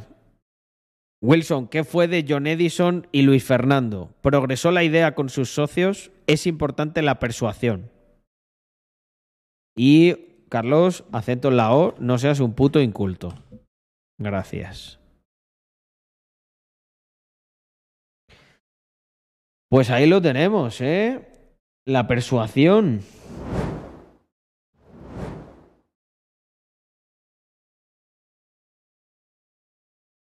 ¿Os imagináis que me contesta Wilson?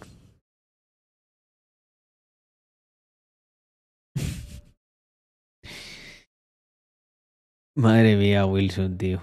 Subió el vídeo tres veces, el mismo vídeo. Qué gracioso.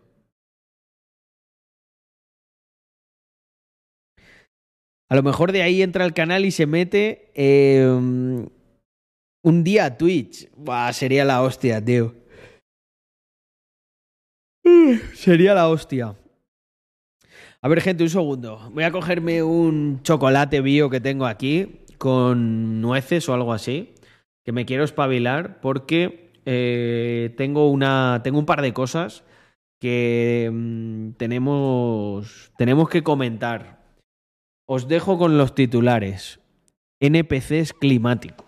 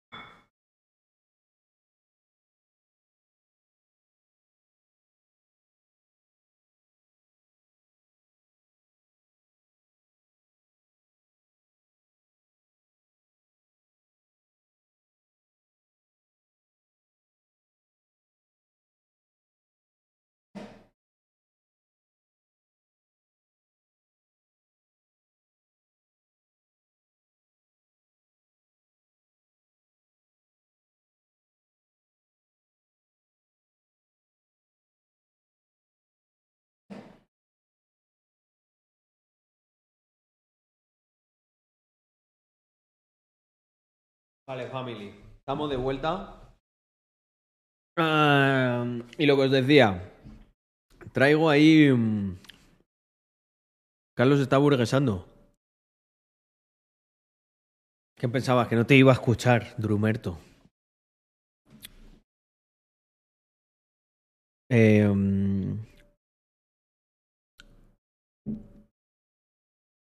a ver, gente, ¿sabéis lo que es un NPC climático? ¿Qué, pe- qué pensáis que es?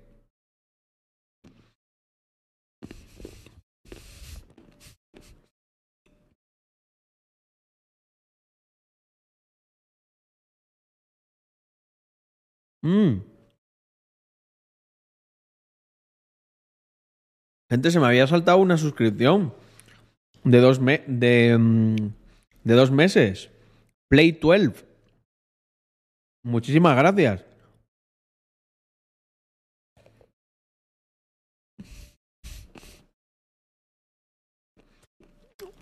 Greta. mm,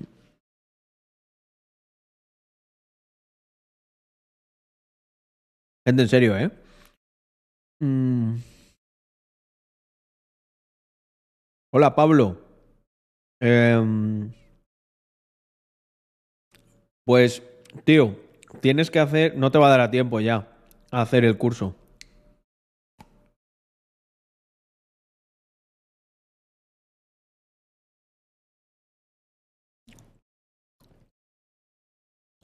Vamos, vamos muy cerca, ¿eh?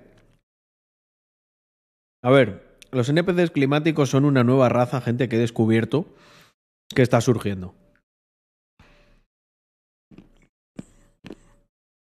Mm.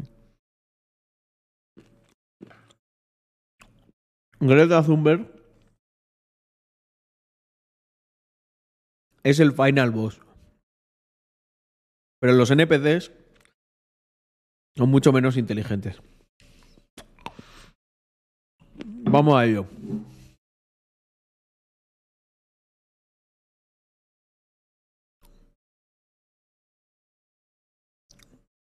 Vale, Pablo. Pues intenta hacértelo a lo largo de, mm, de esta noche, de mañana. Y. mm, Pero claro, es que para el workshop solo es la gente que lo ha terminado, tío. No sé si te da tiempo. No lo creo. Es imposible porque ya se va a mandar los que lo habían terminado hoy. Um,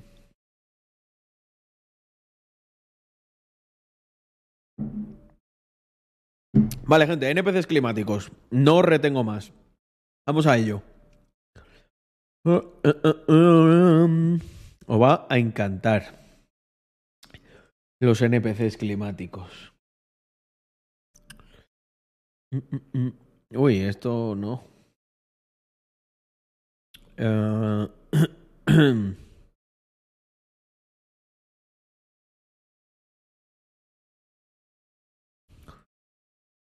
Vale, un check, my family, que estoy ordenando las pestañitas. Ah, hoy se me ha viralizado un TikTok que podemos ver rápidamente aquí. ¿Qué os parece este? Fijaos.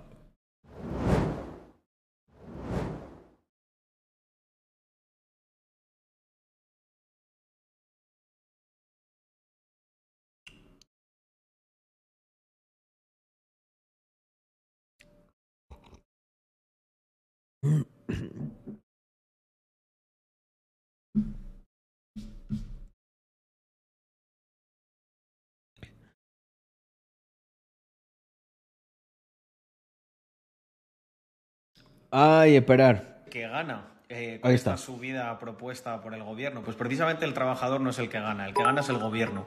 Porque al final lo que va a ocurrir es que va a recaudar muchísimo más No impuesto escucha, Carlos. a través de la subida tampoco. salarial y al seguir existiendo la inflación, lo único que va a ocurrir es que el poder adquisitivo para el trabajador no va a subir, va a aumentar los costes para el empresario y el gobierno va a recaudar más. Maravillosa jugada.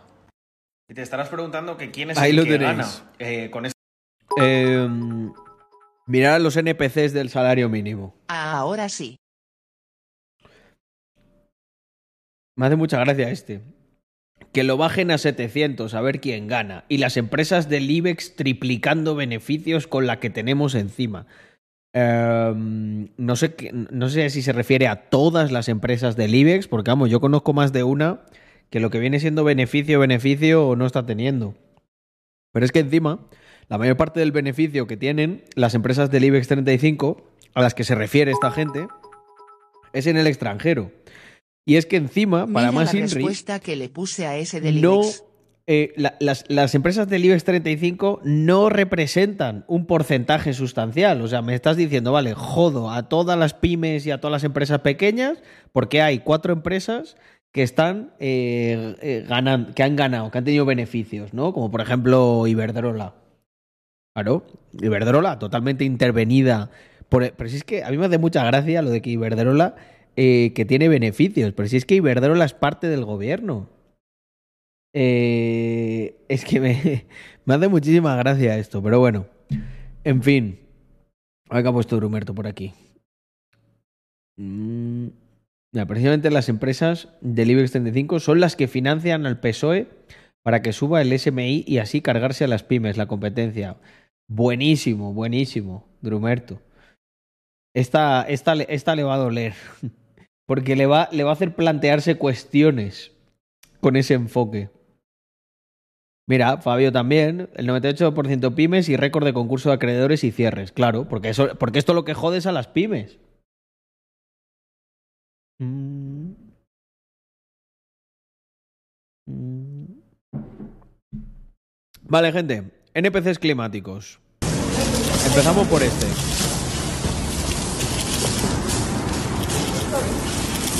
¿Os dais cuenta? Em,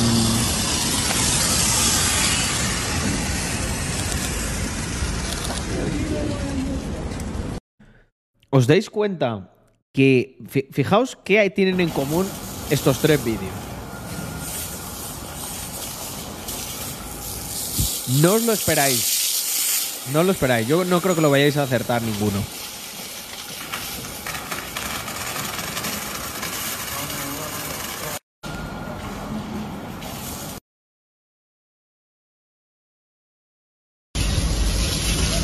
Venga, gente, eh, os leo un comentario.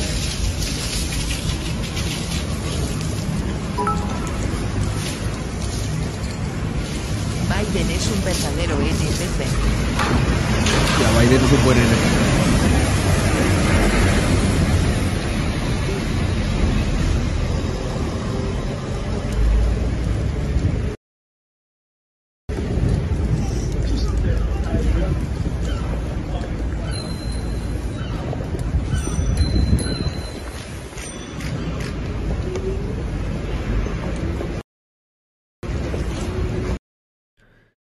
Gente, ¿os dais cuenta? ¿Os dais cuenta que lo que tienen en común estos tres vídeos es que son personas, personas mayores? O sea, ¿nos resulta como súper extraño que casi todas las personas que hay ahí son jubilados? O sea, ¿qué está ocurriendo con los NPCs climáticos? Gente. O sea, me está. Me, están queriendo decir que su estrategia es utilizar a personas de la tercera edad, invocadas probablemente por Biden, como dice Caro, para autosabotearse. Estamos ante una oleada de fans de McLaren de la tercera edad que están intentando pintar de en este color todos los edificios públicos para llamarnos la atención. ¿Qué está ocurriendo aquí, gente? Es que no entiendo qué es esto. Eh, ¿Por qué apoyan a Norris? No, ya en serio. Eh, aquí hay una cosa bastante preocupante. El suerito los ha gilipollado. O sea, ¿te imaginas? Que, joder, pues yo, yo me pinché, ¿eh? Me arrepiento mucho. ¿Os imagináis que me da ahí una vaina y me pongo, eh, stop oil? Yo creo que aquí eh, están utilizando una estrategia bastante sucia y es que si mandan a personas de la tercera edad, eh, estas personas probablemente no vayan a ir a la cárcel ni vayan a pagar prácticamente nada por ese delito. O sea, es literalmente como, no sé, utilizar a los niños, ¿no? De escudo en una guerra. Pues estos utilizan a los viejos, en plan de tú, tú, tú cabronazo, que tú te cargaste el planeta. Haz algo, o si no vas a ir al infierno. ¿No? Les amenazan de esta manera. Les dicen que mm, o hacen algo por el clima que ellos se cargaron con los aerosoles en los 80, o que irán al infierno del clima. No lo entiendo muy bien por qué, qué estaba pasando esto. Eh, antes era gente joven la que hacía estas cosas. Mm. No lo creo, ¿eh, Drumerto? trabajo más eficiente, pero, pero trabajo más horas, las mismas.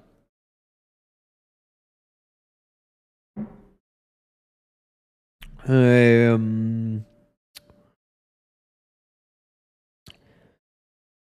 Yo no sé que los jóvenes prefieren pegarse a cuadros. Esto es algo, gente, que tenemos que seguir. Tenemos que seguir investigando, ¿eh? Desde este canal. ¿Por qué se pegan a cuadros los jóvenes y los viejos les dan el extintor? Cuando realmente le estás cargando con un peso a las personas mayores, les está. Va por rangos. Interesante teoría. Mm.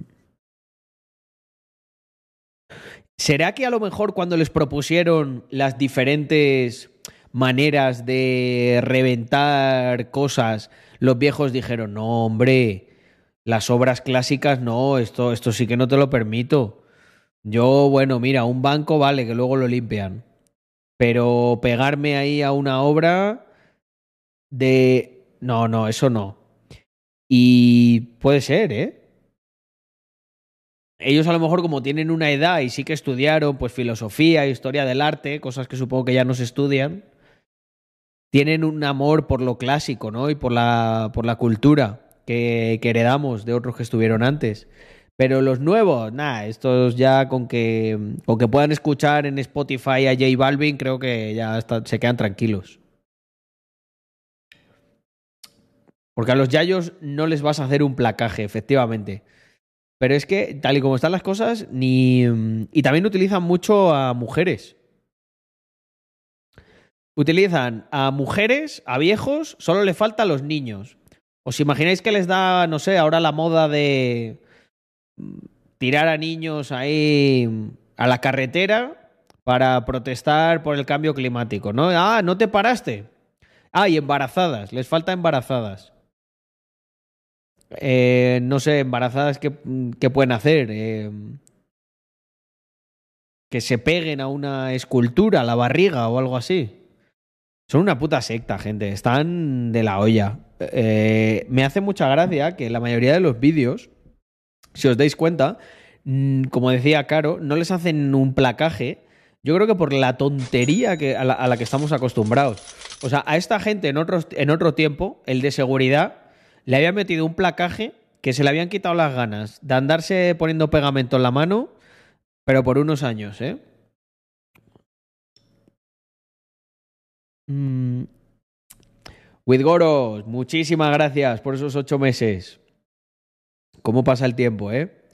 El sentido de pertenencia a esta comunidad es la hostia. Por otro lado, Carlos ha explicado algo sobre la camiseta y NFT de la calabaza. Un abrazo a todos. Sí, sí que he explicado un poquillo. Eh, no puedo volver a explicar. Te, pido que te lo te pongas ahí modo podcast esto hasta este punto mañana y porque además cuento varias cosas interesantes, sobre todo también para holders, cosas de la colección. Muy importante no perderse el eh, el ama que haremos el viernes. Bueno, pues entonces, gente, ahí queda NPCs climáticos. Eh, esto eh, para Yago el inversor, que está por ahí. Haremos. Este corte lo metemos a. Lo metemos a. ¿Cómo se llama? A Adams Replay, que creo que está, que está muy bien. Mm. Coño, qué guay. Eh, with Goros. Tenemos ahí, tenemos una cosa relacionada con ese drop eh, mucho más amplia y mucho más grande que os va a encantar a todos los que sois holders. Bueno, esto es más para los holders. Um, no te preocupes, Gaspar, porque um, todavía para el despliegue de lo de. Um, para el despliegue de. de la de los NFTs, como todavía se hará en dos, tres semanas, incluso el reveal en cuatro, algo así, eh, no te preocupes que te llega. Esto eh, probablemente mañana y a, más tardar el jueves, ¿vale? Así que no te preocupes. Uh, dice, hostia, Carlos, puto Twitch, que no me ha notificado de tu stream. Son muy cabrones, tío. Creo que voy a tener que tener un horario, un horario fijo eh, para que la gente ya agarre el... Voy a tener que empezar a establecer ahí ese compromiso, porque si es por las notificaciones de Twitch, vamos. Y lo de offshore lo hemos anunciado antes, eh, Drumerto, pero tú no estabas.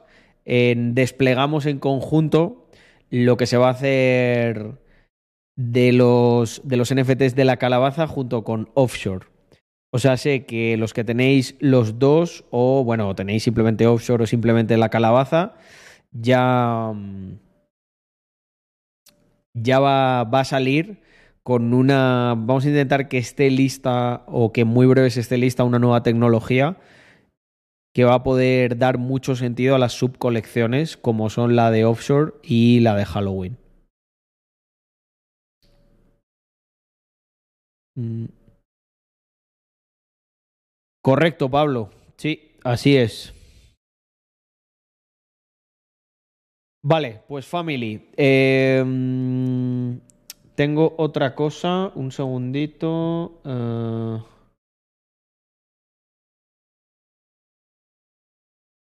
Uh, un segundito que lo busco.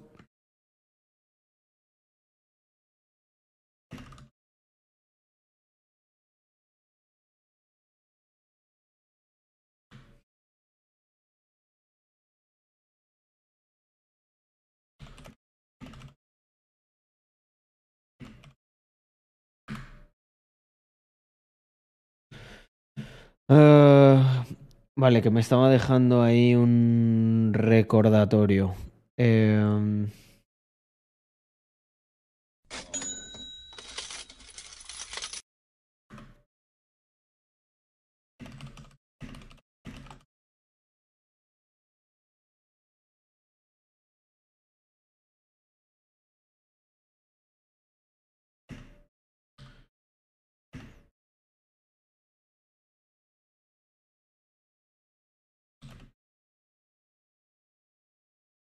un segundito, gente. Mm.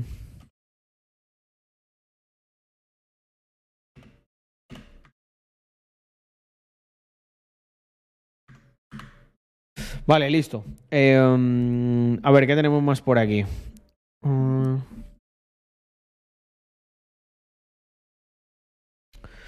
A mí la hora que me gusta para hacerlo fijo es las nueve y media. Um, el David, muchísimas gracias por esos siete meses. Mm, Pues sí, sé que han salido cosas después de eso, pero no me acuerdo el orden, la verdad. Mm, Con otras sudaderas no. No, con otras sudaderas no hay NFT.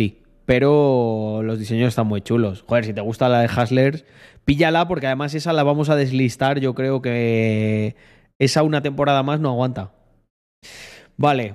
Eh, y Blind, muchísimas gracias por, por esos 16 mesazos, ¿eh?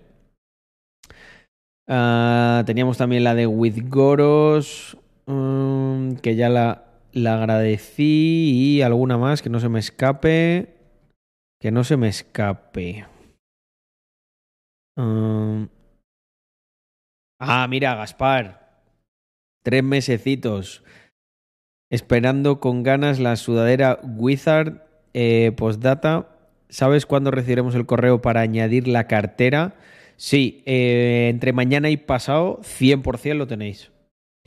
Y se informará de, mm, de cuándo se van a dropear eh, y del periodo de quema para los que quieran quemar la, la calabaza y convertirlo. En los NFTs misteriosos. Esos sí que son misteriosos. Sí, Pablo, creo que sí. O igual no, ¿eh? Es que no lo sé. Mm, Vale. Otra cosa, gente, que tengo por aquí preparada. Esta... Uy, cuidado con el viejo. Cuidado con el NPC.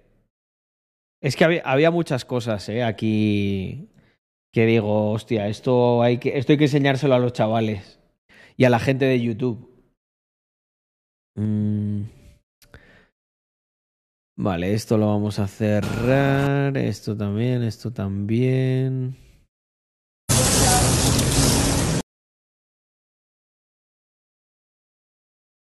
Oye, una cosa, antes de... mm,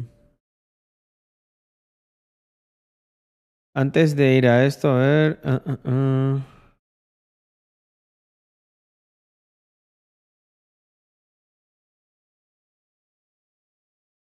Mm.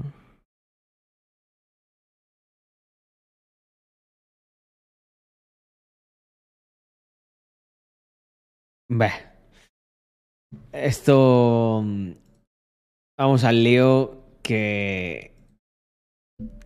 Bueno, gente, a ver. eh, vamos a. Vamos a ver qué enfoque le damos a, a este tema y esta reacción. Eh, para que no me parta los cojones, por ejemplo, con, eh, esta primera. mm, Con esta primera noticia, ¿no? Eh, el diputado de Unidas Podemos, Miguel Ángel Bustamante, que por si estás viendo esto por primera vez y no te habías enterado, ha sido denunciado presuntamente por violencia de género. y ha dicho algo que, hostia, tío, de una persona de Podemos no me lo esperaría, la verdad. Ha dicho el tío, nada más y nada menos, que la denuncia es falsa. Que la denuncia es falsa, ha dicho. ¿Cómo puede ser esto, gente? eh, se, ha, se ha resquebrajado el tejido. Se ha resquebrajado el tejido de la Matrix. Hablamos de una persona que tiene extremadamente mala suerte y le ha tocado el 0,001% de las denuncias falsas. Hablamos de karma, como dicen por aquí. O igual, o igual, igual es que, amigos de Podemos, estabais un poquito equivocados sobre este tema. Puede ser, ¿eh? Puede ser. Yo me decanto por esta última. Em, lo que pasa es que es muy gracioso verlo, ¿no? Que diga que es falsa. Y bueno, le han funado, ¿no? Se le ve, se le ve aquí ya que no tenía mucha cara. Tenía cara de que estaba triste. Pero te han quitado el trabajo, amigo. Eh, te han quitado la reputación, te lo han quitado todo. igual sí que va a ser un poco de karma, ¿eh? Igual viéndolo así. Igual viéndolo así, sí que es un poco de karma. Y luego ya el tema de que lo de que tenga tan mala suerte Podemos es un poco extraño, ¿no? Que todas las denuncias falsas del 0,0001% les toquen a ellos. Un poco raro esto, ¿no? Yo creo que es que detrás hay, hay algo más, ¿verdad? Y bueno, igual. Por matar a sus hijos, Javier Gallego. Sandra, según los datos del este Ministerio de Justicia, desde el año 2007 han sido 50 los asesinatos, 26 eran mujeres y 24 hombres, aunque hay que tener en cuenta que en estas cifras no se incluyen a las madres o padres que se suicidan después o que huyen después de cometer el crimen. Tampoco todos estos casos tienen que ver con un proceso de separación o una disputa por la custodia. Vaya por Dios. Nos ponemos a ver Em, progenitores que han matado a sus hijos y resulta que hay más madres que han matado a sus hijos. Esto hace un tiempo, yo me acuerdo que lo comentamos aquí, es que eh, lo comentaba un experto, ¿no? Un criminólogo. Em, decía que la violencia que aplican las mujeres es diferente. Suele ser una violencia que está dirigida principalmente a los niños y a los ancianos. ¿Por qué? Pues tiene también muchas explicaciones, ¿no? Porque al final pasan más tiempo con estos grupos de población, em, son grupos que son más débiles, ¿no? Al final el agresor normalmente siempre intenta garantizarse que, va a ser él el que agrede y no, no tener una respuesta y ser el agredido. Entonces, normalmente esto también se puede aplicar con el tema de los hombres y las mujeres como el hombre normalmente va a tener mayor capacidad física, pues de ahí se deduce que haya muchas el hombre, ¿no? se comporte de una manera más, o sea, tenga una garantía mayor a la hora de comportarse de manera agresiva con una mujer de éxito en esa agresión. Pues aquí ocurre exactamente lo mismo. Pero es que es muy gracioso que salgan estos datos, porque los NPCs de la igualdad no son capaces de entender que eh, hay unas razones detrás de todas estas cosas que van más allá del simple mantra, ¿no? Que repiten una y otra vez de matan a los, los hombres matan a las mujeres por el hecho de ser mujeres. No. Si tú, o sea, eh, porque en ese caso, en ese caso no matarían, los hombres no matarían hombres. Lo que, lo que matan los hombres principalmente son otros hombres. Entonces, ¿cómo puede ser que ¿Cómo puede ser que, no se, que los hombres no maten a los hombres por el hecho de ser hombres y a las mujeres sí? ¿Qué sentido tiene esto? Mira, me dicen por aquí que en el 2019 solo hubo seis denuncias falsas de 168.057. Eh, bueno, las tres que hubo en 2019 creo que agente de Podemos eran, eh, Saúl. Me comenta por aquí. Es muy gracioso, os voy a contar algo sobre ese dato. ¿Sabéis cómo lo calculan? Las denuncias falsas normalmente las, las, tendría que perseguir de oficio la fiscalía. Si se deduce que hay una persona que está, mm, bueno, que, está cometiendo un delito, ¿no? Porque denunciar eh, falsamente es un delito. Es la fiscalía la que tendría que perseguirlo. Pero por orden política, no se persigue desde la fiscalía absolutamente ningún caso, hasta tal punto que ha habido casos, ha habido casos que eran tan obvios que es que lo que os voy a contar, agárrense a la silla, los que estáis desde casa también viendo esto y desde el futuro en YouTube, agarraros, agarraros a la silla, porque con esta anécdota que os voy a contar, que a mí me contaron, vais a flipar. Mira, una de las pocas em, denuncias falsas que una persona que se dedica eh, al mundo de, la judicatura y que trabajaba en, un juzgado me contó, es que eh, normalmente nunca lo hacen, ¿vale? Aunque haya unos indicios muy claros y tal. Pero ¿sabéis por qué esta vez lo tuvieron que hacer? Porque una señora le puso eh, una denuncia por malos tratos a su exmarido, ¿no? Declarando que su exmarido había viajado no sé cuánto porque su exmarido vivía en otra ciudad. pues declaró que su exmarido que había viajado, que había estado en su ciudad y que la había maltratado, que la había pegado, que la había amenazado de muerte, bla, bla, bla, bla, bla, bla, bla.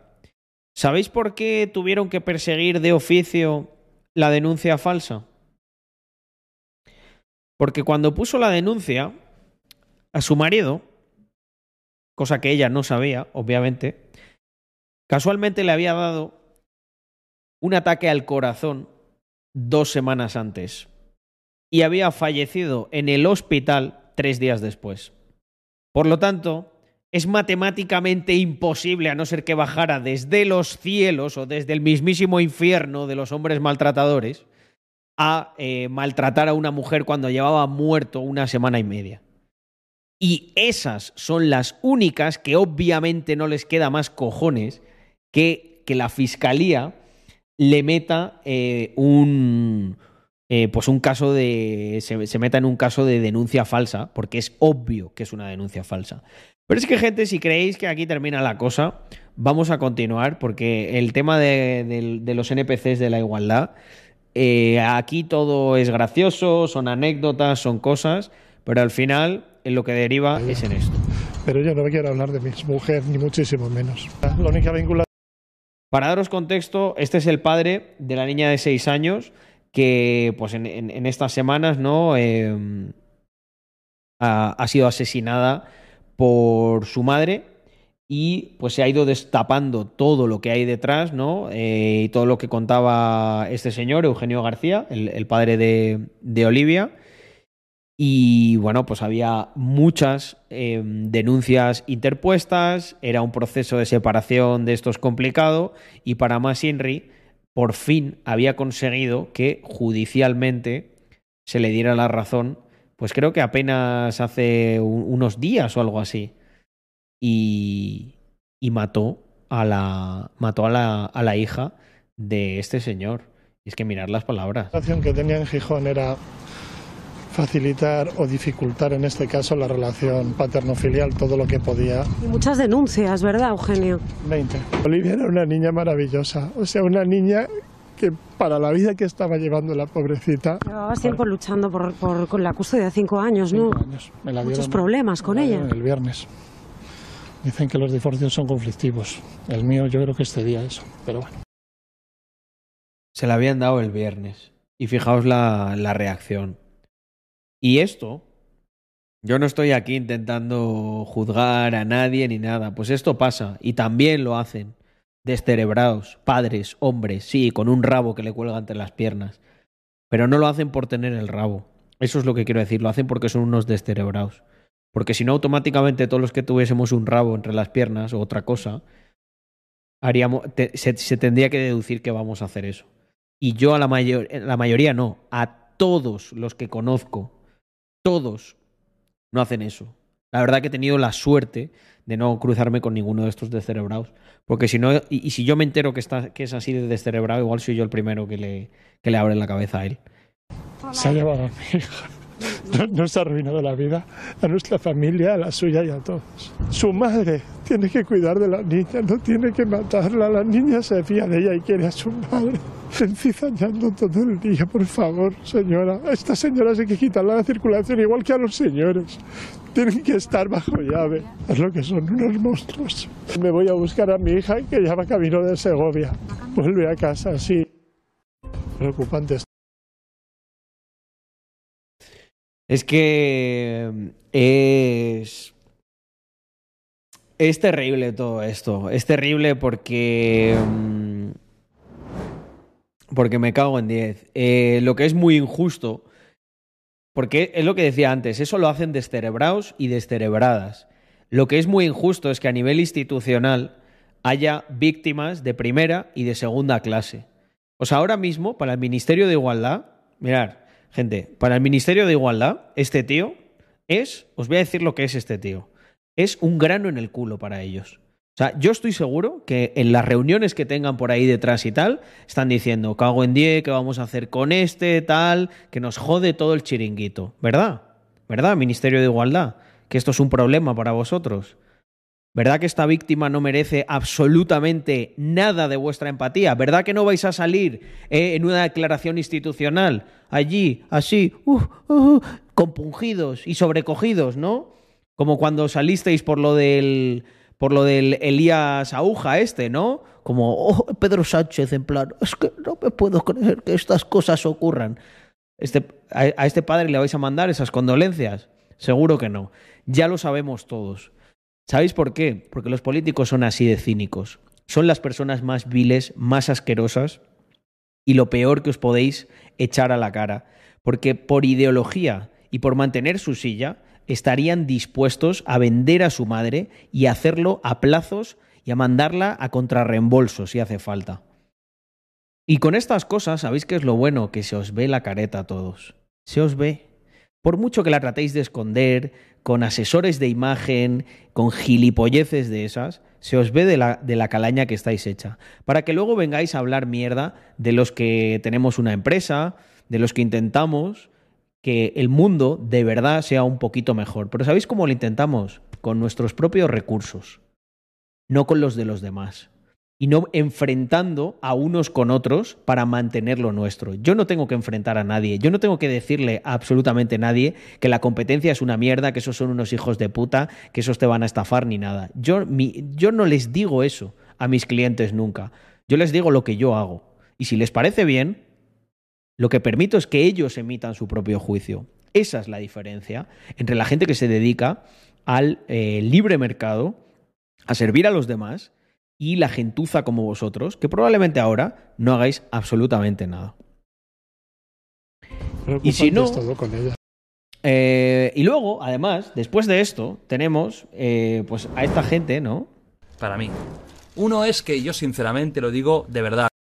Tenemos aquí al, al bienqueda mayor del reino, ¿no? Que un día se levantó inspirado y dijo, hostia, hoy voy a decir lo que pienso de este tema.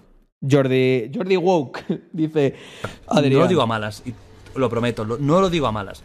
Creo que intelectualmente no está preparada para ser ministra.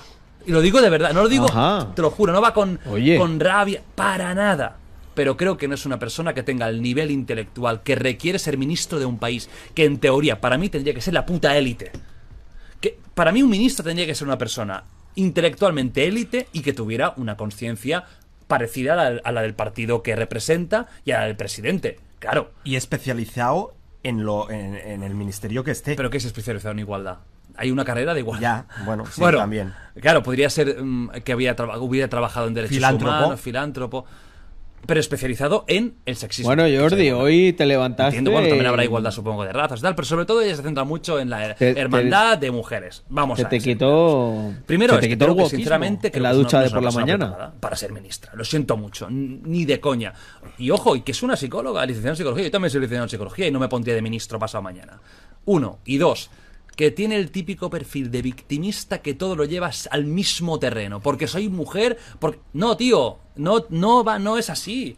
Que muchas veces la cagas porque la cagas, seas hombre, mujer o gato. Da igual. Sí, sí. O sea, siempre es el victimismo de todo acaba yendo para el puto mismo sitio, tío. El problema no es eh, hombre-mujer, el problema eres tú. ¿Qué opinas tú de, Irene Montero y del Ministerio de Igualdad?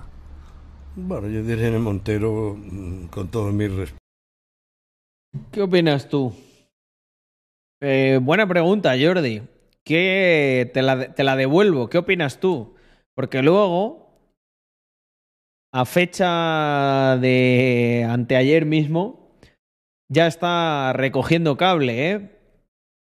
Mm, disculpa mis feas palabras de hace un año, invitación al podcast para charlas sin tabúes y respeto mutuo, reafirmación y explicación de parte del discurso. Pero ¿por qué? ¿Por qué? ¿Por qué?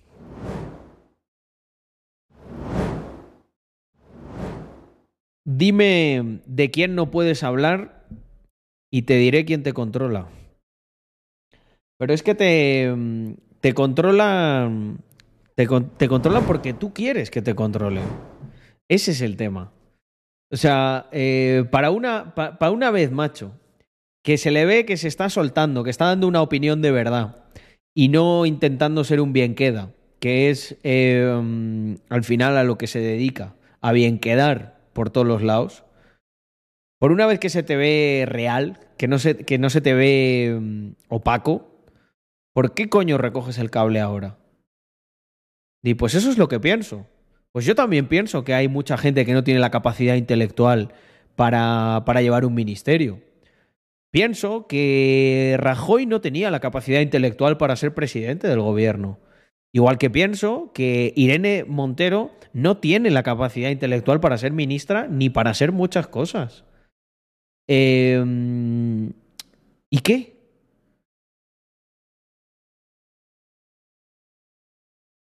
Em, o sea, por ejemplo, pienso que Pedro Sánchez es un tío bastante listo. Y a lo mejor lo que pienso es que lo que no tiene es eh, moral, ética, eh, y que es un, cínico y que es muy peligroso que alguien así sea presidente del gobierno. Pero da tu puta opinión. ¿Sabes? Y que ahí quede. No seas un. No seas un. Es que ni siquiera es tibio la palabra. Es que no es tibio. Es, es esa equidistancia, ese bienquedismo.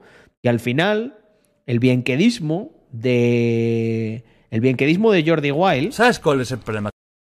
No, ¿sabes cuál es el problema, Jordi? Mira, te lo voy a enseñar el problema. Este es el problema. Este es el problema. Que en vez de recoger el, el cable, lo que tendrías que decir es, yo pienso que la poca capacidad intelectual que tiene la gente eh, que está en el Ministerio de Igualdad al final deriva en que no están solucionando ningún problema, en que cada año se gasta más, en que cada año la sociedad está más dividida y en que al final tienes aquí a un padre que acaba de perder su hija, por el que nadie del Ministerio de Igualdad va a llorar una lágrima ni le va, ni le va a ayudar en absolutamente nada. Y van a mirar para otro lado como si aquí no hubiese pasado nada. Eso, eso es lo que tendrías que haber hecho. Y dejarte de tanto bienquedismo. Así que nada, gente. Em, hasta ahí la reacción, pero desde luego es una reacción que te, te deja el estómago, da un poco la vuelta, porque no es duro, ¿no? Al final ese padre se ve que, que está absolutamente destrozado. Como está, como, estará destrozado cualquier progenitor, cualquier madre a la que también le han arrebatado sus hijos. Pero vuelvo a repetir, em, hay una diferencia. La diferencia es que eh, ese, ese hombre puso 20 denuncias. Y estoy seguro de la cara que le pusieron cada vez que ponía una de esas denuncias. Ajá, sí, vale. Vale, amigo, venga, pasa. Pasa que tenemos que dedicarnos a cosas de verdad, a cosas que vayan a prosperar. Porque tus denuncias, como eres hombre, como, como intuimos lo que tienes colgado ahí debajo, pues las tuyas no valen. ¿Por qué? Ah, sí, es por el hecho de que de lo que te cuelga debajo de, de la cintura. Sin más. Y eso es tremendamente injusto. Pero tremendamente injusto. O sea, no, no, no, no tendría que darse eh, eh, ese, ese tipo de, de situaciones, gente.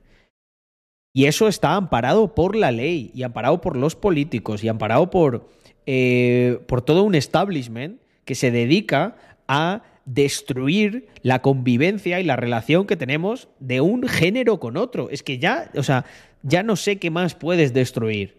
O sea, se intentan cargar la familia. Ahora ya hombres contra mujeres. Ya no sé qué, qué es lo siguiente que se le va a ocurrir a esta gente. ¿Los perros contra los humanos? Mm, ¿Nos van a obligar a entrenar a los perros para que muerdan a humanos? Porque no, es que es culpa de este. Al final es la división. Eso es lo que provoca todo esto. Y por eso, pues, me, me jode, me jode bastante. Pero bueno, ahí está. Vale, pues mira, dice Saúl, eh, por una pregunta, ¿por qué les conviene que estemos divididos? Coño, pues porque es mucho más fácil eh, controlar a la gente cuando está dividida que cuando está unida. Cuando está unido, em, cuando la gente está unida, es mucho más fácil que puedan identificar a su enemigo real. Cuando está dividida, creen que su enemigo es, es su vecino. Eso les da un poder inconmensurable. Mientras tengan a la gente señalando al vecino de enfrente, porque vota Podemos, porque vota Vox, porque no sé qué, porque es hombre, porque es mujer, mientras la gente esté señalándose así, ¿sabéis a quién nos señalan? A todos estos. Entonces es una estrategia perfecta para, para el político. Mientras yo divido, el, mientras yo divido al pueblo, el pueblo no se fija en, en las cosas que nosotros hacemos mal piensan que la raíz de los problemas es el prójimo, es el vecino. Y eso es terrible, gente. Es absolutamente terrible. Pero bueno. Preocupante es todo con ella. ¿Sabes? Vale, voy a cerrar aquí.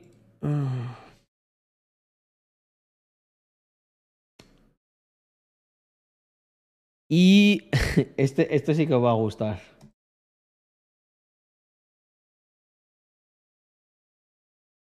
Esto que os traigo ahora sí que os va a gustar, gente. Darme un segundo porque el vídeo se me, el vídeo se me ha ido. Eh... ¿Qué opinión tenéis de, de, mi amigo Errejón?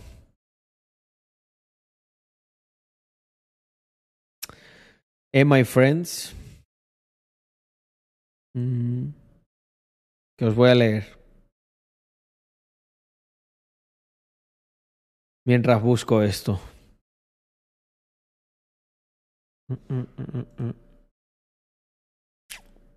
Cada vez me siento más desapegado por España y me da pena. Porque al final es el pueblo eh, quien permite esto. Efectivamente. Y es muy triste. Muy triste que.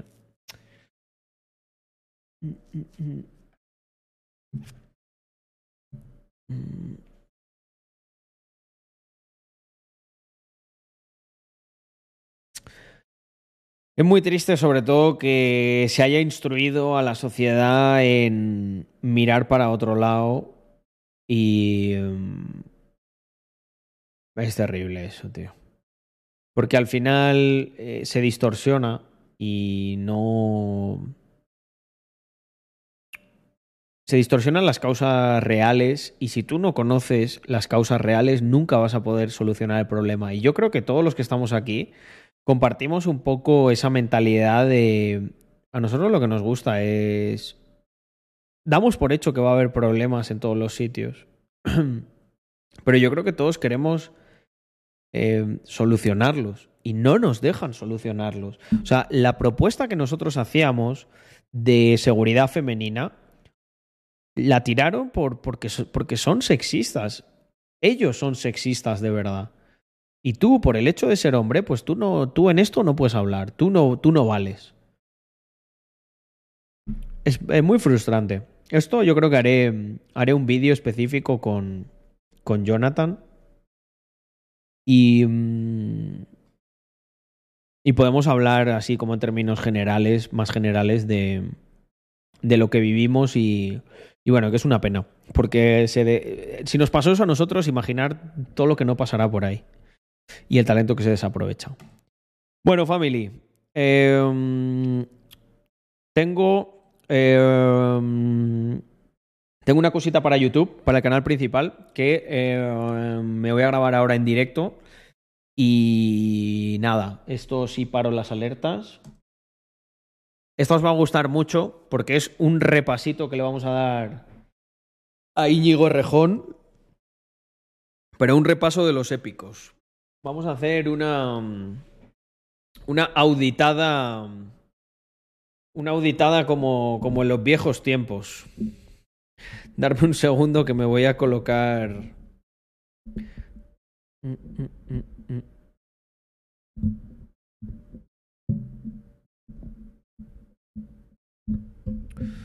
Me voy a colocar esto bien.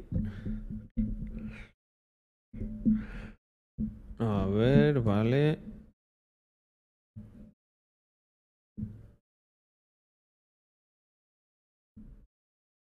Vale, ahí yo creo que lo tenemos.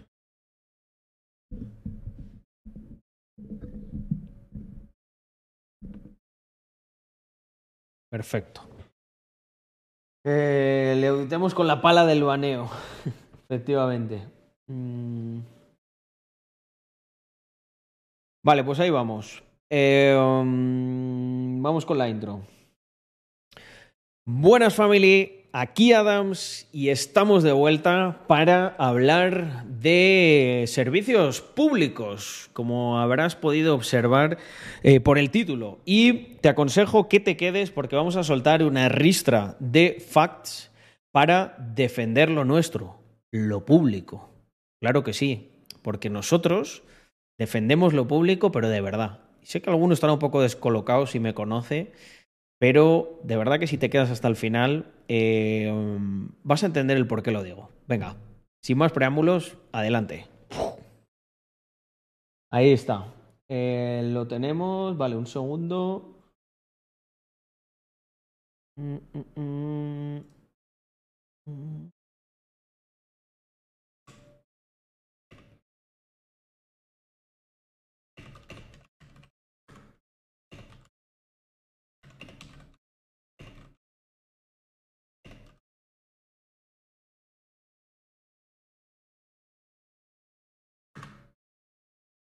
Vale. Em, pues listo. Un segundo que me coloque esto bien. Vale, tengo el stream por aquí. Vale, perfecto. Pues adelante. Vamos a empezar con, este vídeo que, en el que están eh, Antonio Naranjo y e Íñigo Errejón, eh, líder de Más País y ya un viejo conocido de nuestro canal para que veáis em, unos datos bastante interesantes que aporta Antonio Naranjo sobre la protección de lo público. Porque se contraponen dos modelos, los que dicen que para defender lo público hay que tener el discurso del señor Errejón y además dan lecciones a los que le llevamos la contraria educadamente y los que decimos que es al revés, que los que defendemos de verdad lo público, los que sí que somos capaces de echar la cuenta que Íñigo pedía. Atentos a este dato, ¿eh? los que sí que defendemos lo público de verdad. Yo me, yo me incluyo ¿eh? en, este, en este grupo. Lo dice, es que si recortamos en impuestos, recortamos en residencias o recortamos en sanidad y educación. Falso. Te voy a decir yo, Íñigo, dónde podemos recortar. Y le he puesto un ejemplo concreto ¿eh? que está pasando en la Comunidad de Madrid. Yo te voy a poner unos más concretos todavía, porque son informes oficiales. Cuando el Tribunal de Cuentas y la IREF dicen que en España se gastan 14.000 millones de euros anuales en subvenciones cuyo destino no se conoce ni está auditado, 14.000 millones de euros, fíjate si se podía Mirar la cara de Rejón porque es un poema, la verdad. Podrían cobrar menos impuestos o si se podía dedicar ese dinero a los ancianos de los que hablas. Cuando el Instituto de Estudios Fiscales dice que en España hay un gasto superfluo de 60.000 millones de euros anuales que no tiene que ver con los servicios públicos, fíjate si no hacía falta atracar a la gente.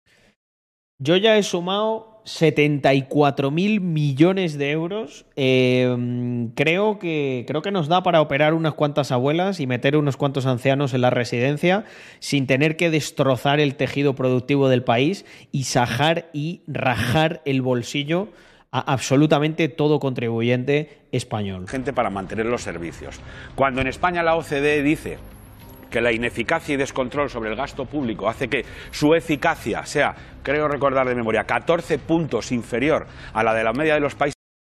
Eficacia y gobierno, ¿eh? es que este, es que es, un debate que obviamente entiendo que eh, y gente de, de, esta, de este caliz no quieran abrir ese melón porque lo que puede salir de ahí sería, sería complicado. Países avanzados, fíjate si no hace falta ni cobrar impuestos ni recortar servicios. El problema de este país es que los políticos se, se vuelven en la bandera de lo público para justificar el prolongado atraco al ciudadano o al empresario exhausto en nombre de unos servicios que en realidad luego no son tales. Si de verdad los sanciones están mal, ¿sabes lo que tenéis que hacer? Cerrad televisiones públicas, si de verdad están tan mal, cerrar universidades sin alumnos. Si de verdad está tan mal, no tengáis la ratio de políticos por habitante más grande de Europa, mientras la de enfermeras es la más baja. disculpa que, es, que, es que no hace falta recortar los servicios. Se ha enfadado, se ha enfadado Errejón, eso me queda bastante claro. Eh, bueno, Antonio, yo eh, me ha gustado mucho tu discurso, entonces la razón de este vídeo es que yo voy a subir la apuesta de Antonio Naranjo y eh, le voy a dar también un par de datos, datos oficiales a don Íñigo Rejón, porque yo sé que Íñigo Rejón también nos ha criticado bastante a los que nos hemos venido a Andorra.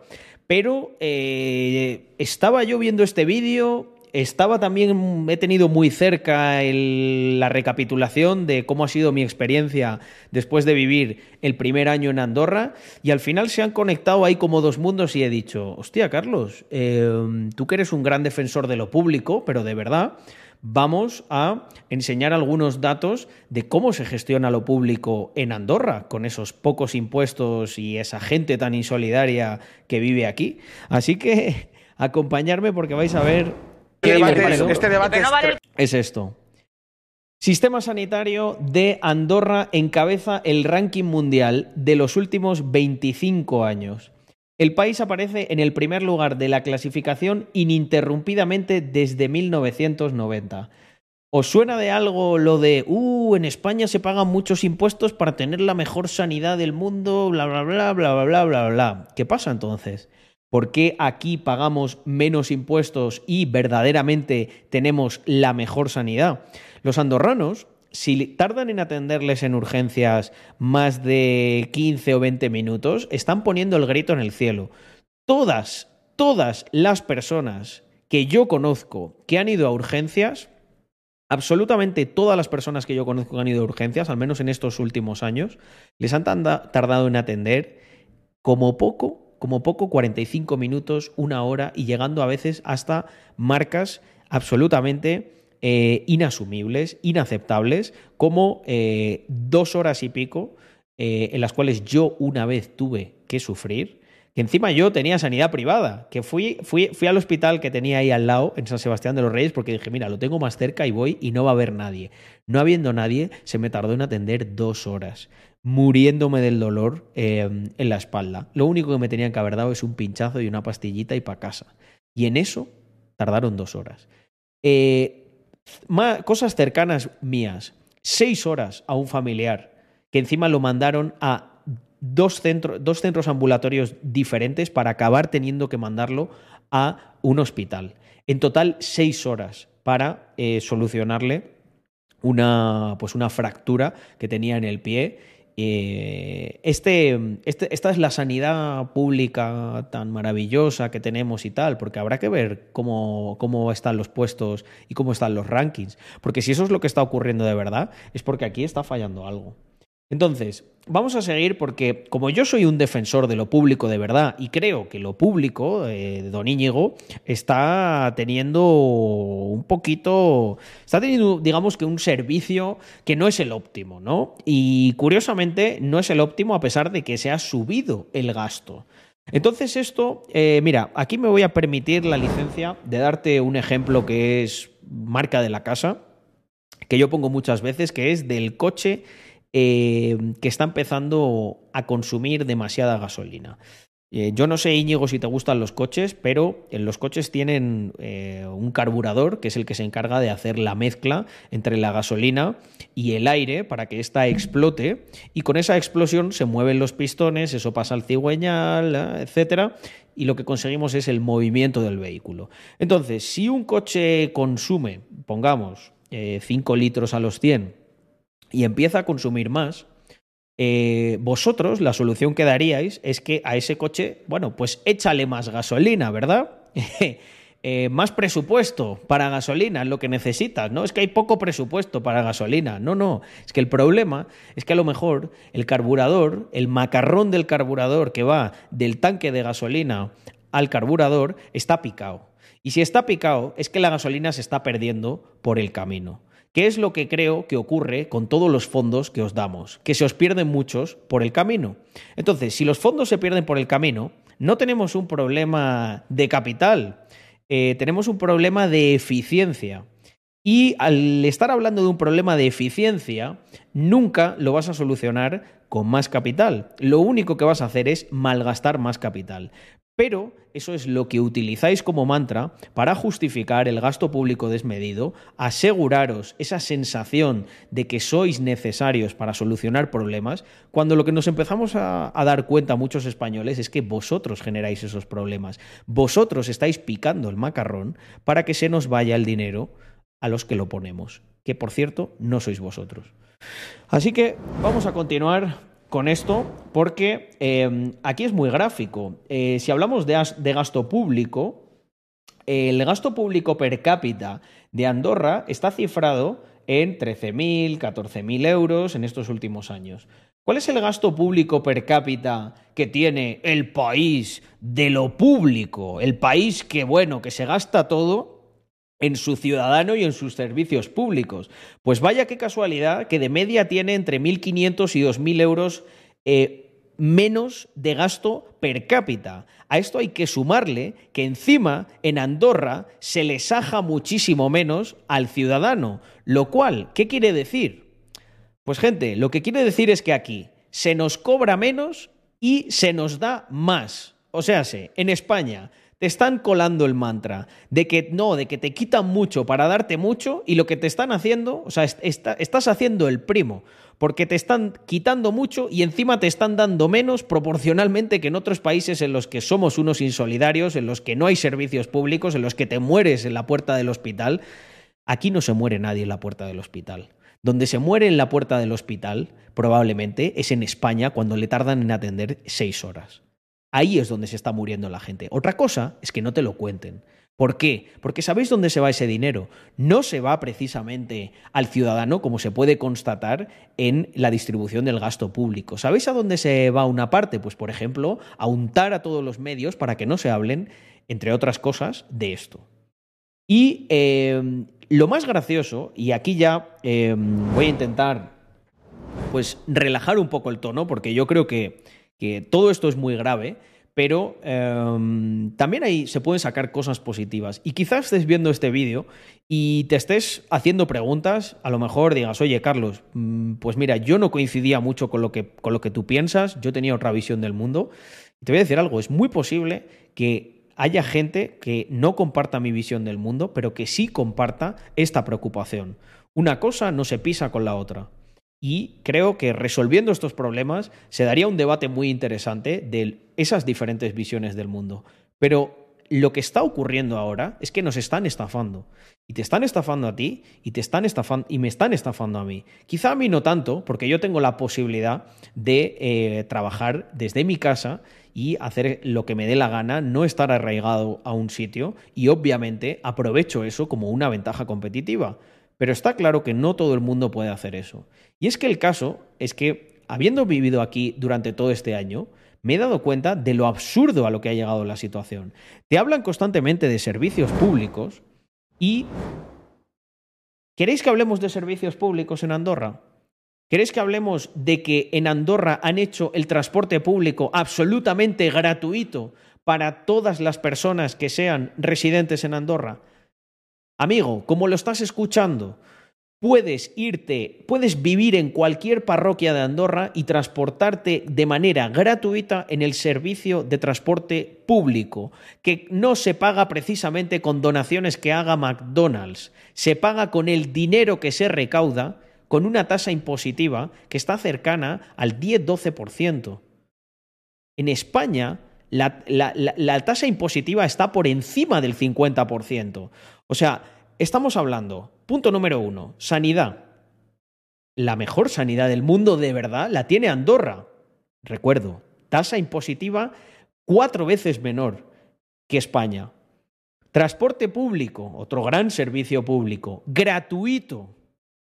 Colegio público, gratuito, en tres idiomas, tres sistemas de educación diferente con los que tú puedes elegir cómo educas a tu hijo. Si lo quieres educar en catalán, en castellano o en francés. Itinerario completo. Universidad pública. No todo se hace en Andorra, pero tienen convenios con universidades españolas y francesas. Y ya, para, para, para, para, para más INRI, para más INRI, dije, oye, Carlos, busca algo, no seas cabrón, busca algo que, eh, que coño, que sea de pago, joder, eh, alguna cosa tiene que haber allí que no funcione todo tan maravilloso. Y efectivamente la encontré. Em, hay un túnel, hay un túnel cuando cruzas de, por ejemplo, la zona, en la, zona en la que yo vivo, la parroquia en la que yo vivo, al Pas de la Casa, que es la zona, digamos, es la parroquia colindante con Francia, que está bastante transitada, eh, pues hay un túnel. Y hay un túnel que es, efectivamente, es un túnel que es de pago. No es una carretera pública. He de decir que el resto de carreteras son públicas y son muy buenas. Eh, a mí sabéis que me encantan los coches y me las, me las he paseado de arriba abajo, he subido hasta lo más alto de las montañas y aún así allí arriba las carreteras de media siguen estando mucho mejor que en España, cuando siempre nos han dicho que si no se recaudan suficientes impuestos no hay ni hospitales ni carreteras. Bueno, pues aquí tenemos hospital y carreteras y comparativamente mucho mejores. Con esto, o sea, no, no, quiero que tampoco nadie se ofenda y digas, ay, ¿qué pasa? ¿Que es mejor ahora Andorra que España? Esto no va de que sea mejor o peor, esto va de que utilices la puta cabeza y pienses, podíamos tener cosas te lo digo yo, que yo soy español, cien mil veces mejores que Andorra. No tendríamos que estar haciendo esta comparación si se utilizara de manera eficiente el capital que se invierte, el macarrón, la gasolina, el carburador, nos, vamos, vamos encontrándole sentido a este ejemplo, ¿no? Pero bueno, como decía, no todo va a ser eh, de rosas, eh, no todo va a ser bonito y hay cosas, pues como por ejemplo, eh, bueno, esta concesión que es es privada y hay un peaje. Pero es que, claro, me puse, me puse a estudiar y dije, coño, que es que cuando nieva y no puedes ir por la montaña, hasta el túnel de Embalira, que es una concesión, se vuelve gratuito para que todo el mundo pase por allí. ¿Tú has visto que hagan esto con alguna... ¿Has visto que hagan esto, por ejemplo, con las radiales cuando hay un atascazo en la M30 que te pegas dos horas? ¿Has visto que cuando hay no sé qué del clima de cualquier historia, que cojan y pongan gratis las radiales en Madrid? ¿A que no? ¿Sabes por qué? Porque no les dan las cuentas para hacer esas cosas, por cómo se malgasta el dinero, no porque no pudiesen hacerlo. Así que gente, espero que os haya encantado este vídeo. Lo hago con todo el amor de mi corazón por los españoles que estáis allí, por eh, mi tierra en la que nací y el que será siempre mi país, que se lo están cargando. Y como yo, al igual que eh, el señor Naranjo, soy un verdadero defensor, como habéis visto, de los servicios públicos y me preocupo por ellos, me sentí en la obligación de hacer este vídeo y espero que lo compartáis a muerte con unos poquitos de facts de cómo con el dinero público bien invertido se puede dar buenos servicios, como en cualquier empresa. Un abrazo enorme gente y hasta el próximo vídeo. Tacata. ¿Qué os ha parecido, family? Este ha ido duro, ¿eh? Este, este, según, según lo estaba, según lo estaba yo preparando, digo, madre mía, aquí se va a ver un follón. Ojalá este vídeo en tendencias. ojalá, ojalá. Em, vale, un segundo. Uh, uh, uh.